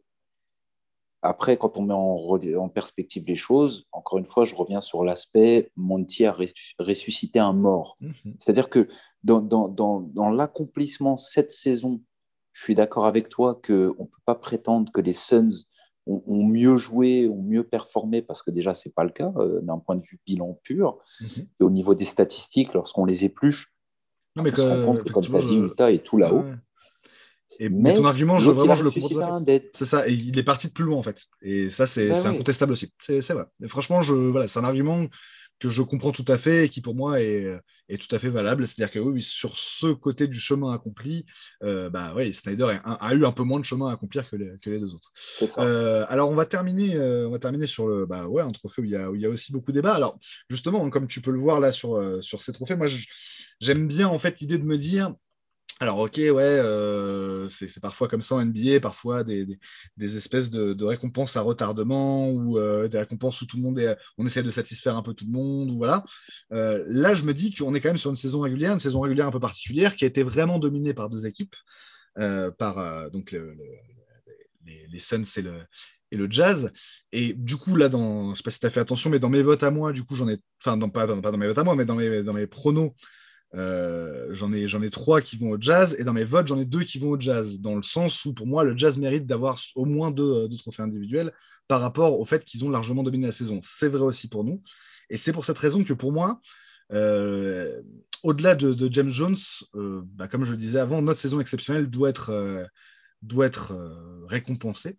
Et c'est pour ça, en allant, allant jusqu'au bout de ma démarche, que j'attribuerais pour ma part, si, si j'avais un, vote, la, le, trophée de MIP à, Michael Bridges, parce que pour moi, il est le symbole en fait de, de, de la progression de cette équipe. Et en fait, c'est ça en fait qui, est à noter pour les Suns cette saison, comme tu viens de le, faire remarquer euh, si, justement, c'est qu'on est parti de très loin et qu'on est devenu euh, une des euh, trois meilleures équipes de la ligue cette année. Allez, peut-être peut une des cinq pour, pour rester, rester mesuré, mais en tout cas sur la saison régulière, voilà, on, est une des deux, on est une des deux meilleures, puisqu'on a un des deux meilleurs bilans, ça c'est assez incontestable. Et cette, cette espèce d'élément a été aussi la progression de l'équipe par rapport à l'année dernière mais aussi tout au long de la saison. Pour moi, Michael, il coche les deux choses. C'est-à-dire qu'il a euh, progressé de fou en termes de niveau pur et de, dimension dans l'équipe par rapport à la saison dernière, mais il a aussi énormément progressé en termes de niveau et en termes de dimension au sein de l'équipe au cours de la saison. Et des, deux côtés, pour moi, la progression est folle. Le seul truc qui est assez limitant, et encore, c'est sa progression statistique dans le sens où bah, elle est aussi importante que celle des favoris pour ce trophée que sont Julius Randle, par exemple, ou, euh, ou Jeremiah Grant. Mais euh, il est seulement à 13 points de moyenne cette année. Donc, effectivement, on est passé de 8 à 13, quoi, au lieu de passer de 17 à 23 ou 17 à 22, je ne sais plus exactement pour, pour Grant, et de 21 à, à 25 pour, pour Randle. Euh, moi, vraiment, il me semble que ce trophée-là, Michael le mérite. Il l'aura sans doute pas. Je pense que c'est Randall qui l'aura. Et ce sera voilà, euh, la, juste récompense d'une saison où il a vraiment changé de, de statut et personne ne s'attendait vraiment à ça. Hein. C'est une grosse surprise ce qu'a accompli Randall cette saison. Par contre, en termes de progression pure, je ne vois, pas, de joueur, je vois pas d'équipe qui a plus progressé que les Suns cette saison. Et donc, je ne vois pas de joueur qui a plus progressé que Michael parce qu'il est, bah, hein, dans le système Suns le, symbole de cette progression, en fait, tout simplement. Et en plus, individuellement, il a aussi progressé. Donc voilà, je ne sais pas ce que tu en penses, mais pour moi, c'est vraiment un trophée qui serait euh, très légitime si, si le gagnait, mais aussi, je ne me, fais pas, me fais pas trop d'illusions, je sais qu'il ne le gagnera pas, et je sais que l'impact statistique, le fait d'avoir seulement 13 euh, points de moyenne cette saison, euh, est, éliminatoire a priori pour lui, je pense, au niveau des votes des, journalistes. Qu'est-ce que tu penses, toi, de ce trophée de MIP euh, bah, comme d'habitude, je vais commencer par euh, la fin. Et c'est vrai que euh, bah, moi, c'était mon. Lors du premier épisode, là, le premier pod en décembre, c'était mon MIP, hein, quand on avait fait nos, nos projections de, de, trophées. J'avais dit, bah, je pense que Michael Bridges peut être MIP cette année et que c'est un des rares trophée que je voyais un Sun prendre. Euh, et donc, bah, je suis content parce que parce que bah, c'est ce qui s'est produit, c'est ce qui se produit. Et, euh, et je trouve que tu as des très bons arguments. Pour moi, il y a un peu le même débat qu'avec MVP. C'est-à-dire que comme euh, la définition n'est pas forcément hyper claire de ce qu'est, ce que doit être un MIP, bah, du coup, ça laisse la place à l'interprétation et chacun peut, mettre, peut faire un petit peu sa, sa propre, sa propre mayonnaise. Est-ce que le MIP, ça doit être celui euh, dont le taux d'utilisation, le temps de jeu et les stats bruts, la plupart des stats bruts ont considérablement explosé sans qu'ils perdent en efficacité ou alors en ayant gagné en efficacité euh, Est-ce que c'est plutôt quelqu'un euh, dont on va décortiquer, éplucher vraiment l'impact réel sur euh, les résultats de son équipe à travers l'étude de, ses stats avancées, de, de, ses indicateurs d'impact, etc. Ou est-ce que, bon, la réalité, on sait, les mecs, les votants, là, ils vont regarder les stats bruts, hein, comme le sixième homme dont on a parlé tout à l'heure. Ils vont dire MIP, qui c'est qui a fait un gros bond d'une saison à l'autre Ah, lui, il a fait plus 10 points d'une saison à l'autre, allez, c'est lui le MIP. Et donc, ils vont donner à Jérémy Grant ou à je ne sais qui parce qu'ils ne sont pas regardants pour ce trophée-là de l'équipe, euh, des résultats équipe. Donc moi, je trouve que le, vote, euh, comme pour d'autres trophées, est un peu biaisé et un peu mal fichu, à mon sens. Donc je crois que ça va être un Julius Randle parce que c'est New York, parce qu'il est devenu All-Star, euh, parce que ça a beaucoup parlé de lui et qu'il est au centre de la narration MIP depuis plusieurs semaines, plusieurs mois, ou alors que ça sera Jeremy Grant parce que plus 11 points euh, over season, donc ils vont aller vite en raccourci, ils vont dire bah c'est lui. Mais moi je suis d'accord avec toi, pour moi c'est Michael, le MIP de la saison. Parce que qui parlait de Michael Bridges il y a un an? Bah nous, mais. qui disait des choses sur Michael Bridges moi, oui, toi, oui, certainement. Et la communauté. oui, voilà, ça, on va discuter entre nous. Et puis, ça, et puis les gens qui s'intéressent un peu aux, jeunes, moi, je me souviens d'en avoir beaucoup discuté avec un ami, euh, Antoine, qui est, qui est supporter des, Kings. Et c'est lui qui, à la base, m'avait dit bah, comment tu trouves l'évolution de Michael et après la première saison, en fait. Et je lui avais dit, oh, bah, c'est pas trop mal, ça défend pas mal. Bon, offensivement, c'est pas tout à fait la folie. On va voir comment ça va aller et tout machin. Et, euh, et en fait, bah, au fil des mois, je suis revenu vers ce pote en disant, ouais, mais, mais, mais, mais c'est quoi ce joueur? Ouais, mais, c'est quoi ce joueur? Et effectivement, comme, comme je disais tout à l'heure, en fait, il, il incarne en fait. Je t'entends un peu loin, par contre. Pardon. Il incarne vraiment ce truc de MIP pour moi, Bridges. C'est vraiment, il n'a cessé de progresser. Euh, bah, en fait, en continu depuis qu'il est arrivé en NBA. Et en fait, c'est c'est limite, enfin voilà, je te dis, c'est presque comment dire, de la définition euh, littérale. Quoi. Tu veux un joueur qui est le, qui s'est le plus amélioré à titre individuel dans un cadre collectif. Et ça répond vraiment. Clairement, c'est lui. lui. Euh, Clairement, parce que il, déjà, il s'est imposé dans le 5. Il, est, il, y a encore un an, il faut se rappeler qu'il n'y a même pas un an et demi, Michael Bridges n'était pas titulaire au Suns. il n'y a même pas un an et demi. Je mmh. parle de décembre 2019. Mmh. Il n'était pas titulaire non, au, au, sein de l'équipe des Suns. C'était, euh, il, n'est devenu titulaire à plein temps. Michael Bridges n'est devenu titulaire à plein temps qu'à partir du mois de février 2010, 2020, euh, pardon, ouais, c'est ça, 2020. Euh, mois de février 2020, à partir du fin, c'était même dès fin janvier dès fin janvier 2020. Euh, et on se rappelle que sur une période de, que je ne dise pas de bêtises, je crois à peu près une vingtaine de matchs et à peu près 300 minutes jouées ensemble, la saison dernière, avant la bulle. Le 5, Rubio, Booker, Kelly Oubre, Michael Bridges, DeAndre Ayton est le deuxième de toute la NBA en net rating, ce line-up, avec euh, à peu près 300 minutes jouées ensemble. Ils étaient deuxième derrière 200 euh, euh, minutes jouées ensemble en 13 matchs, je crois, du 5 euh, Lonzo Ball, euh, Jeru Holiday, Brandon Ingram, Zion Williamson, Derek Favors l'année dernière. Qui avait assez peu joué du coup, parce que Zion qui avait assez peu joué, ouais. Mais qui était à plus 26 en net rating. C'était sur la fin de saison, si tu te rappelles, ils étaient en balle, New Orleans. Euh, je parle pas de la bulle. Avant la bulle, La saison au mois de mars mm. l'année dernière. Ils étaient, ils étaient en balle. Et, et, voilà. Et donc, nous, on était le deuxième meilleur five-man line-up. Et, c'est qu'à partir de ce moment-là que Michael Bridges a commencé à s'installer dans le 5 des Suns. Donc il y a à peine plus d'un an, il y a encore à peine plus d'un an, euh, Michael Bridges venait à peine de faire son entrée véritablement dans le 5 et installé, on va dire, il a commencé à s'installer dans le 5. Un an après, fast forward, le mec est discuté dans les All Defensive Teams. On parle de sa défense tous les soirs sur les stars adverses. Euh, joueur hyper efficace, qui a joué tous les matchs possibles et imaginables avec les Suns et qui cette année a joué tous les matchs titulaires, euh, qui a un net rating de plus supérieur à 7. Euh, voilà, qui a des stats brutes et avancées, euh, franchement intéressantes pour une quatrième option, parce que c'est ce qu'il est jusqu'ici, la quatrième option offensive de l'équipe. Donc, et pour toutes ces raisons, si on met en perspective, on se dit, mais pourquoi on parle de Randall qui était déjà bon l'année dernière et même l'année d'avant à New Orleans, euh, qui, avait fait, qui avait des gros stats et tout. Hein. Ce qui a changé pour Randall, bon, certes, ses stats à la passe sont considérablement ouais, Et, voilà, puis il est, il est All-Star, donc euh, voilà, il a passé un cap et tout.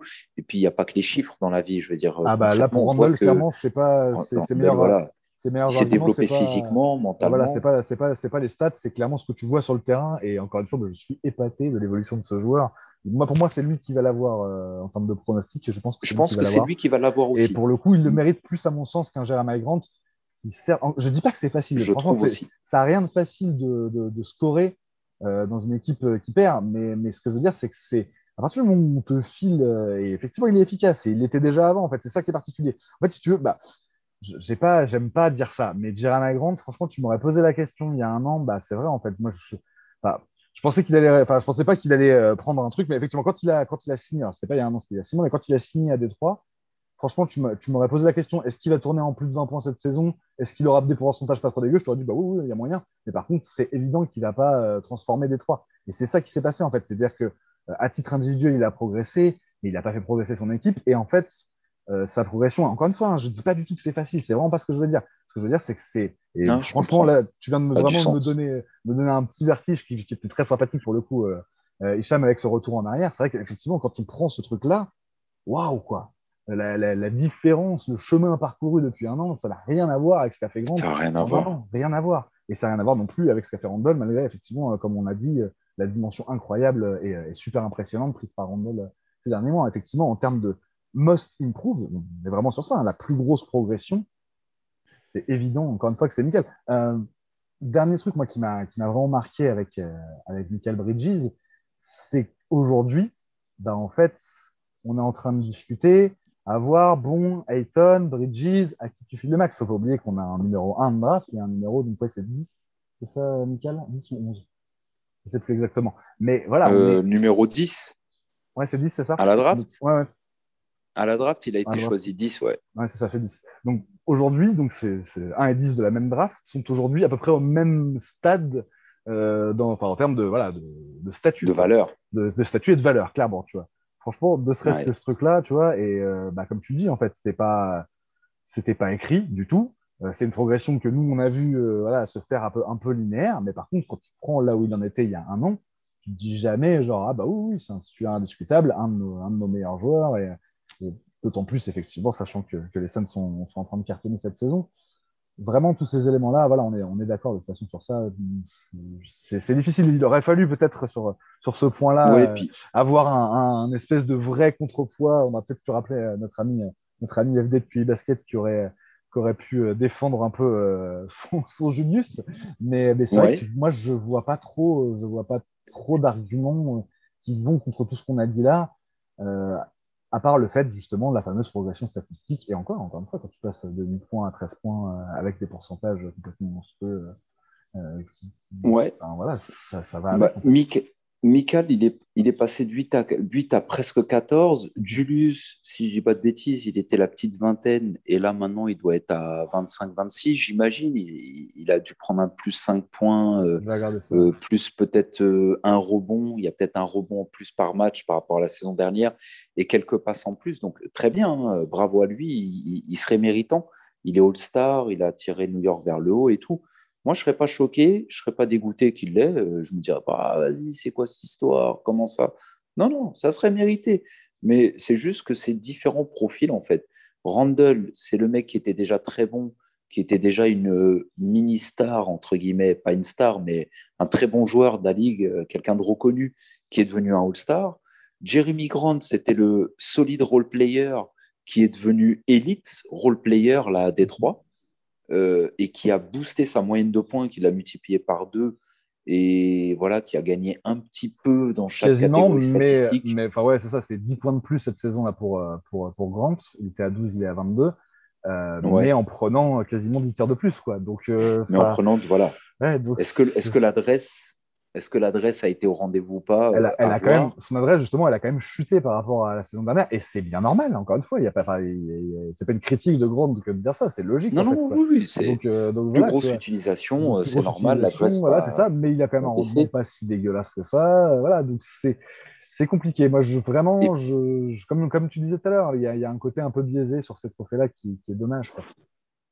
Ouais, qui est dommage parce que quand tu regardes vraiment, tu creuses tu te rends compte que les côtés, on va dire, intangibles, euh, tout ce qui ne se voit pas dans les feuilles de stats, mais se voit quand tu regardes les matchs, tu as, envie de tout donner à Bridges parce que tu vois bien que chaque soir, il défend sur le meilleur exté adverse, que chaque soir, il les gêne, qui, qui dépense énormément d'énergie, fournit beaucoup d'efforts euh, du côté défensif du terrain, ce qui ne l'empêche pas derrière en attaque de continuer à être productif, high IQ, euh, d'être très adroit, à trois points, à deux points, d'être parmi les meilleurs joueurs de la NBA, carrément les, les tout meilleurs, on parle des sept meilleurs joueurs de la NBA, en pourcentage au cercle.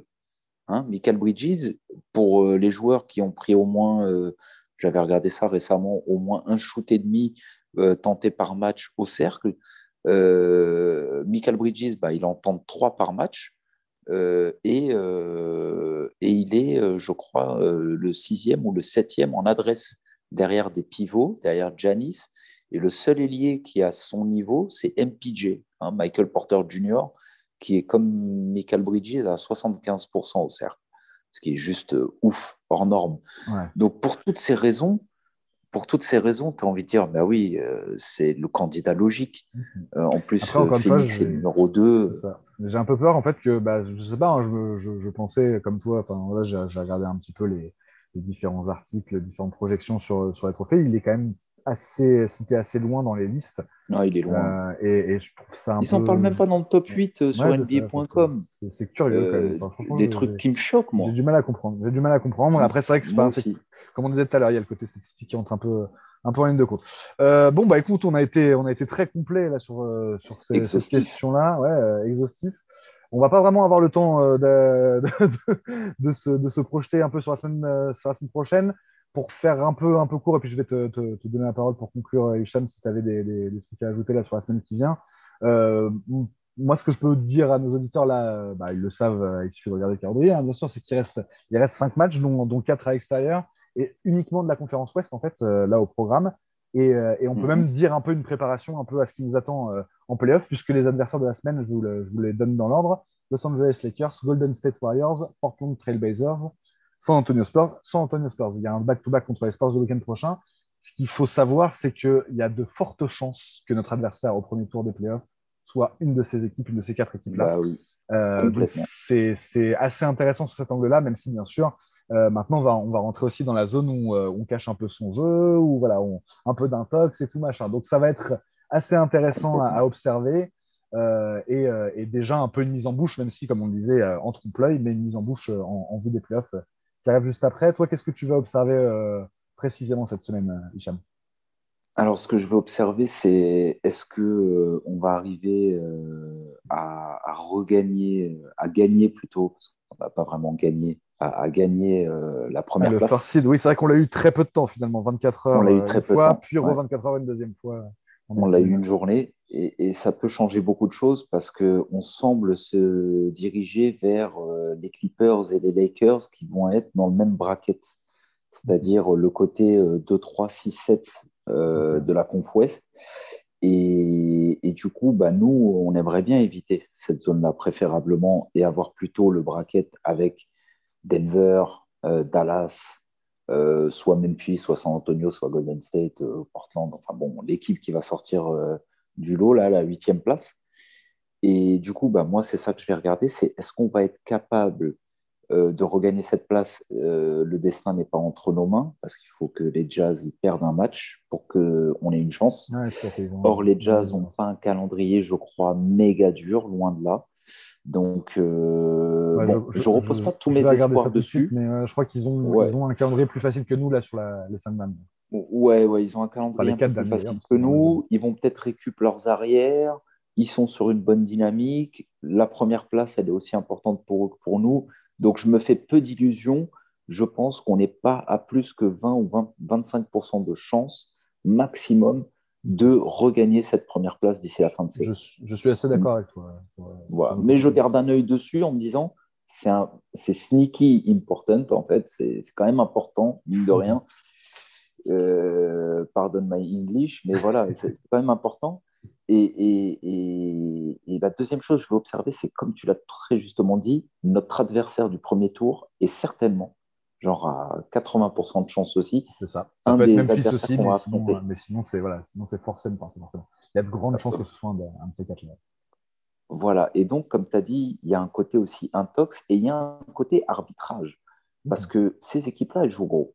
Nous, on ne joue pas si gros. On joue la première place et si on ne l'obtient pas, a priori, on est à peu près, c'est à peu près acté qu'on est au moins un top 2 ou au pire top 3 bilan de la Ligue.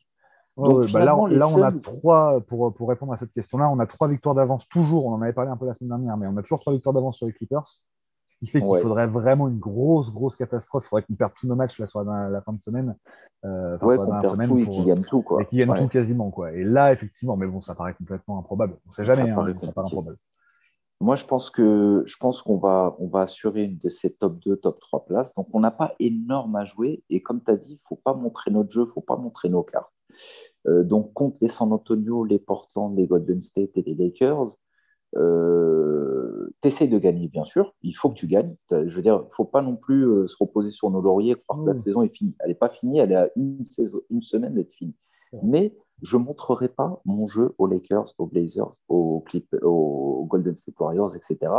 Alors, ça veut dire que je fais un peu plus tourner, je fais un peu plus jouer les remplaçants. Mmh je me laisse quand même une chance de gagner ces matchs, hein, même avec euh, un peu plus de temps de jeu pour les remplaçants. Et on, a quand même toujours une, chance euh, tout à fait potable de, de, remporter quelques matchs. Peut-être pas tous, mais de remporter, on va dire, j'espère par exemple, trois matchs sur cinq et finir avec un bilan à un peu plus de à 50 ou 51 victoires. Mhm. Et donc, bah, ce que j'attends de voir cette semaine, c'est quel bluff on va jouer face à ces équipes, quelles, euh, quelles équipes on va aligner. Est-ce que Monty va continuer à aller avec le 5 euh, pérenne avec lequel il joue depuis le début de saison mhm. jusqu'à la fin, sachant qu'il y a un back-to-back contre San Antonio à San Antonio le week-end prochain? Moi, ce que j'espère, c'est qu'au moins ces deux matchs-là contre San Antonio, on repose les titulaires à part Michael Bridges, parce que lui, en fait, il, a il faut qu'il fasse ses 72 matchs. Voilà. Lui, lui, il a une série de matchs depuis le lycée, euh, hmm. voilà, depuis qu'il a 16 piges ou 17 ans. Non, non, mais tu as, raison. Moi, je suis vraiment d'accord sur le côté. Euh, euh, effectivement, je ne l'avais pas mentionné, mais c'est l'autre truc qu'il faut.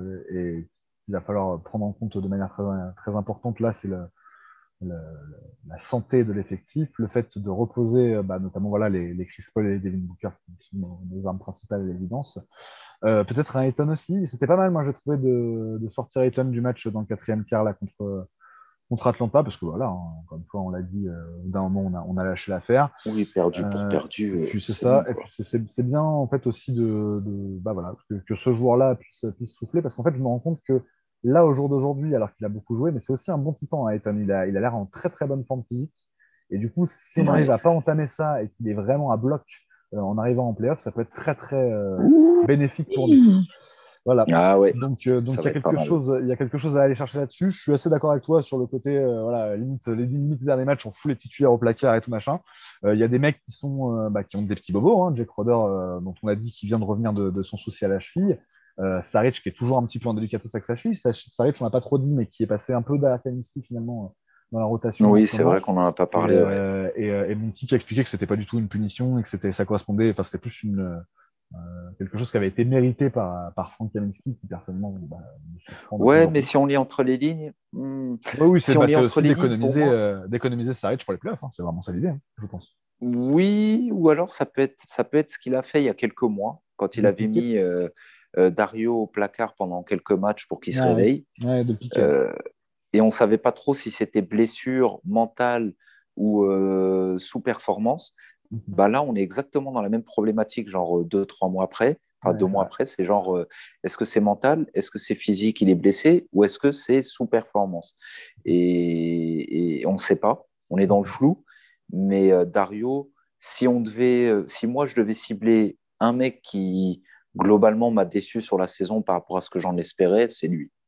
Et j'ai très très peu de déceptions dans cette équipe. Je crois que j'en ai j'en ai pas d'autres en fait.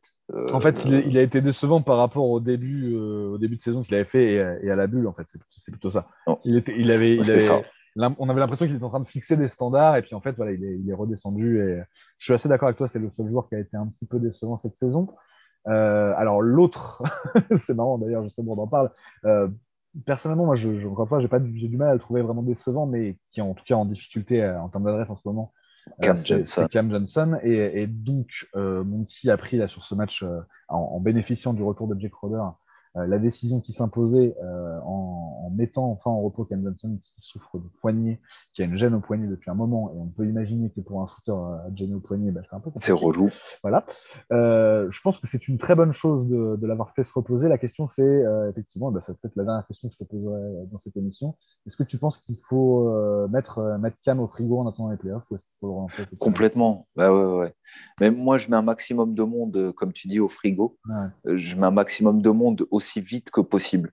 Donc c'est vrai qu'on veut pas trop chuter, donc on veut pas par exemple perdre là cinq matchs consécutifs, euh, terminer quatrième, euh, euh, sais vraiment le truc cracra. Mhm. Donc on veut assurer l'essentiel, mais en même temps il va falloir reposer tous ces mecs-là. Donc Cam Johnson il est sur le banc, laisse-le. Il a mhm. mal, qu'il se repose, qu'il repose son poignet et qu'il arrive en, en, en, super forme pour dans 15 jours en playoff, ça sera parfait.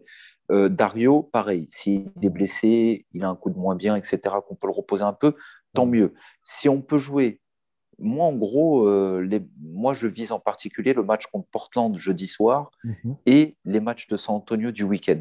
Si on peut jouer les Kaminski, euh, enfin, ou en tout cas, si on peut reposer les Crowder. Mais limite, limite effectivement, donner, euh, donner 35 minutes à Moore et Galloway sur ces matchs-là, euh, 35 minutes à Kaminski, et, effectivement, je, je suis Et Sticks, même Sticks, même Sticks, tant pis, même si on perd, c'est pas grave. Si, euh, pour euh, si on a assuré la deuxième place à l'ouest et qu'on ne peut pas descendre plus bas. Et puis attends, pour une fois que c'est euh, nous qui nous retrouvons dans cette situation-là et qui pouvons nous permettre de bah faire ça, ça va, c'est bon. on va commencer. Tu, bah ouais, peut, profitons-en. Tu reposes les titulaires, tu fais jouer les mecs qui ont la dalle, ils ont envie de jouer. Ça se trouve, ils vont peut-être même te gagner un match ou deux. rien n'est pas. Avec la dalle. D'autant plus qu'effectivement, les Spurs, c'est une équipe quand même assez, assez imprévisible. Et peut-être qu'à ce moment-là, ils se diront aussi bon, bah voilà, on a, on a le play-in assuré, on n'a rien à gagner sur ces matchs-là. Bon, bah, on y va tranquille. Et, voilà. Donc, on va voir. Non, ça va vraiment être. être, bah, voilà, sur des, questions d'effectifs et de, et de choix que, cette semaine va être vraiment passionnante. Bah, écoute, c'était le mot de la fin. On va s'arrêter là. Je te remercie, Hicham. On va remercier nos, merci auditeurs. À toi. Merci, merci, à, tous nos auditeurs. On les embrasse. Et venez très nombreux ah, dans une grosse semaine. Dans dix jours, on pour l'édition de fin de saison. C'est ça, un bilan de fin de saison, euh, voilà, euh, à la hauteur de, ce, qu'ont montré les Suns. Euh, on ne saura pas encore à ce moment-là, a priori, en tout cas, logiquement, on ne devrait pas savoir encore quel sera notre adversaire en playoff. Mais par contre, donc, à l'issue de la saison, mardi prochain, on vous, on vous proposera un, podcast. Voilà, c'est ça. Ça ne sera pas dimanche, ça sera mardi, donc le, le, le surlendemain de la fin de saison. Ça. On va faire le bilan de la saison et venez, on vous réserve des petites surprises vraiment très très simples. Voilà. eh ben, très bien, on garde un peu de suspense comme ça. Bon, bah, merci beaucoup, Hicham. Merci à tous. Et puis, on se retrouve la semaine prochaine, donc dans 10 jours précisément, pour, euh, pour le prochain numéro de Valéo euh, qui, clorera la saison. Euh, yes. Et... Allez, bonne, semaine. bonne semaine à tout le monde. Ciao.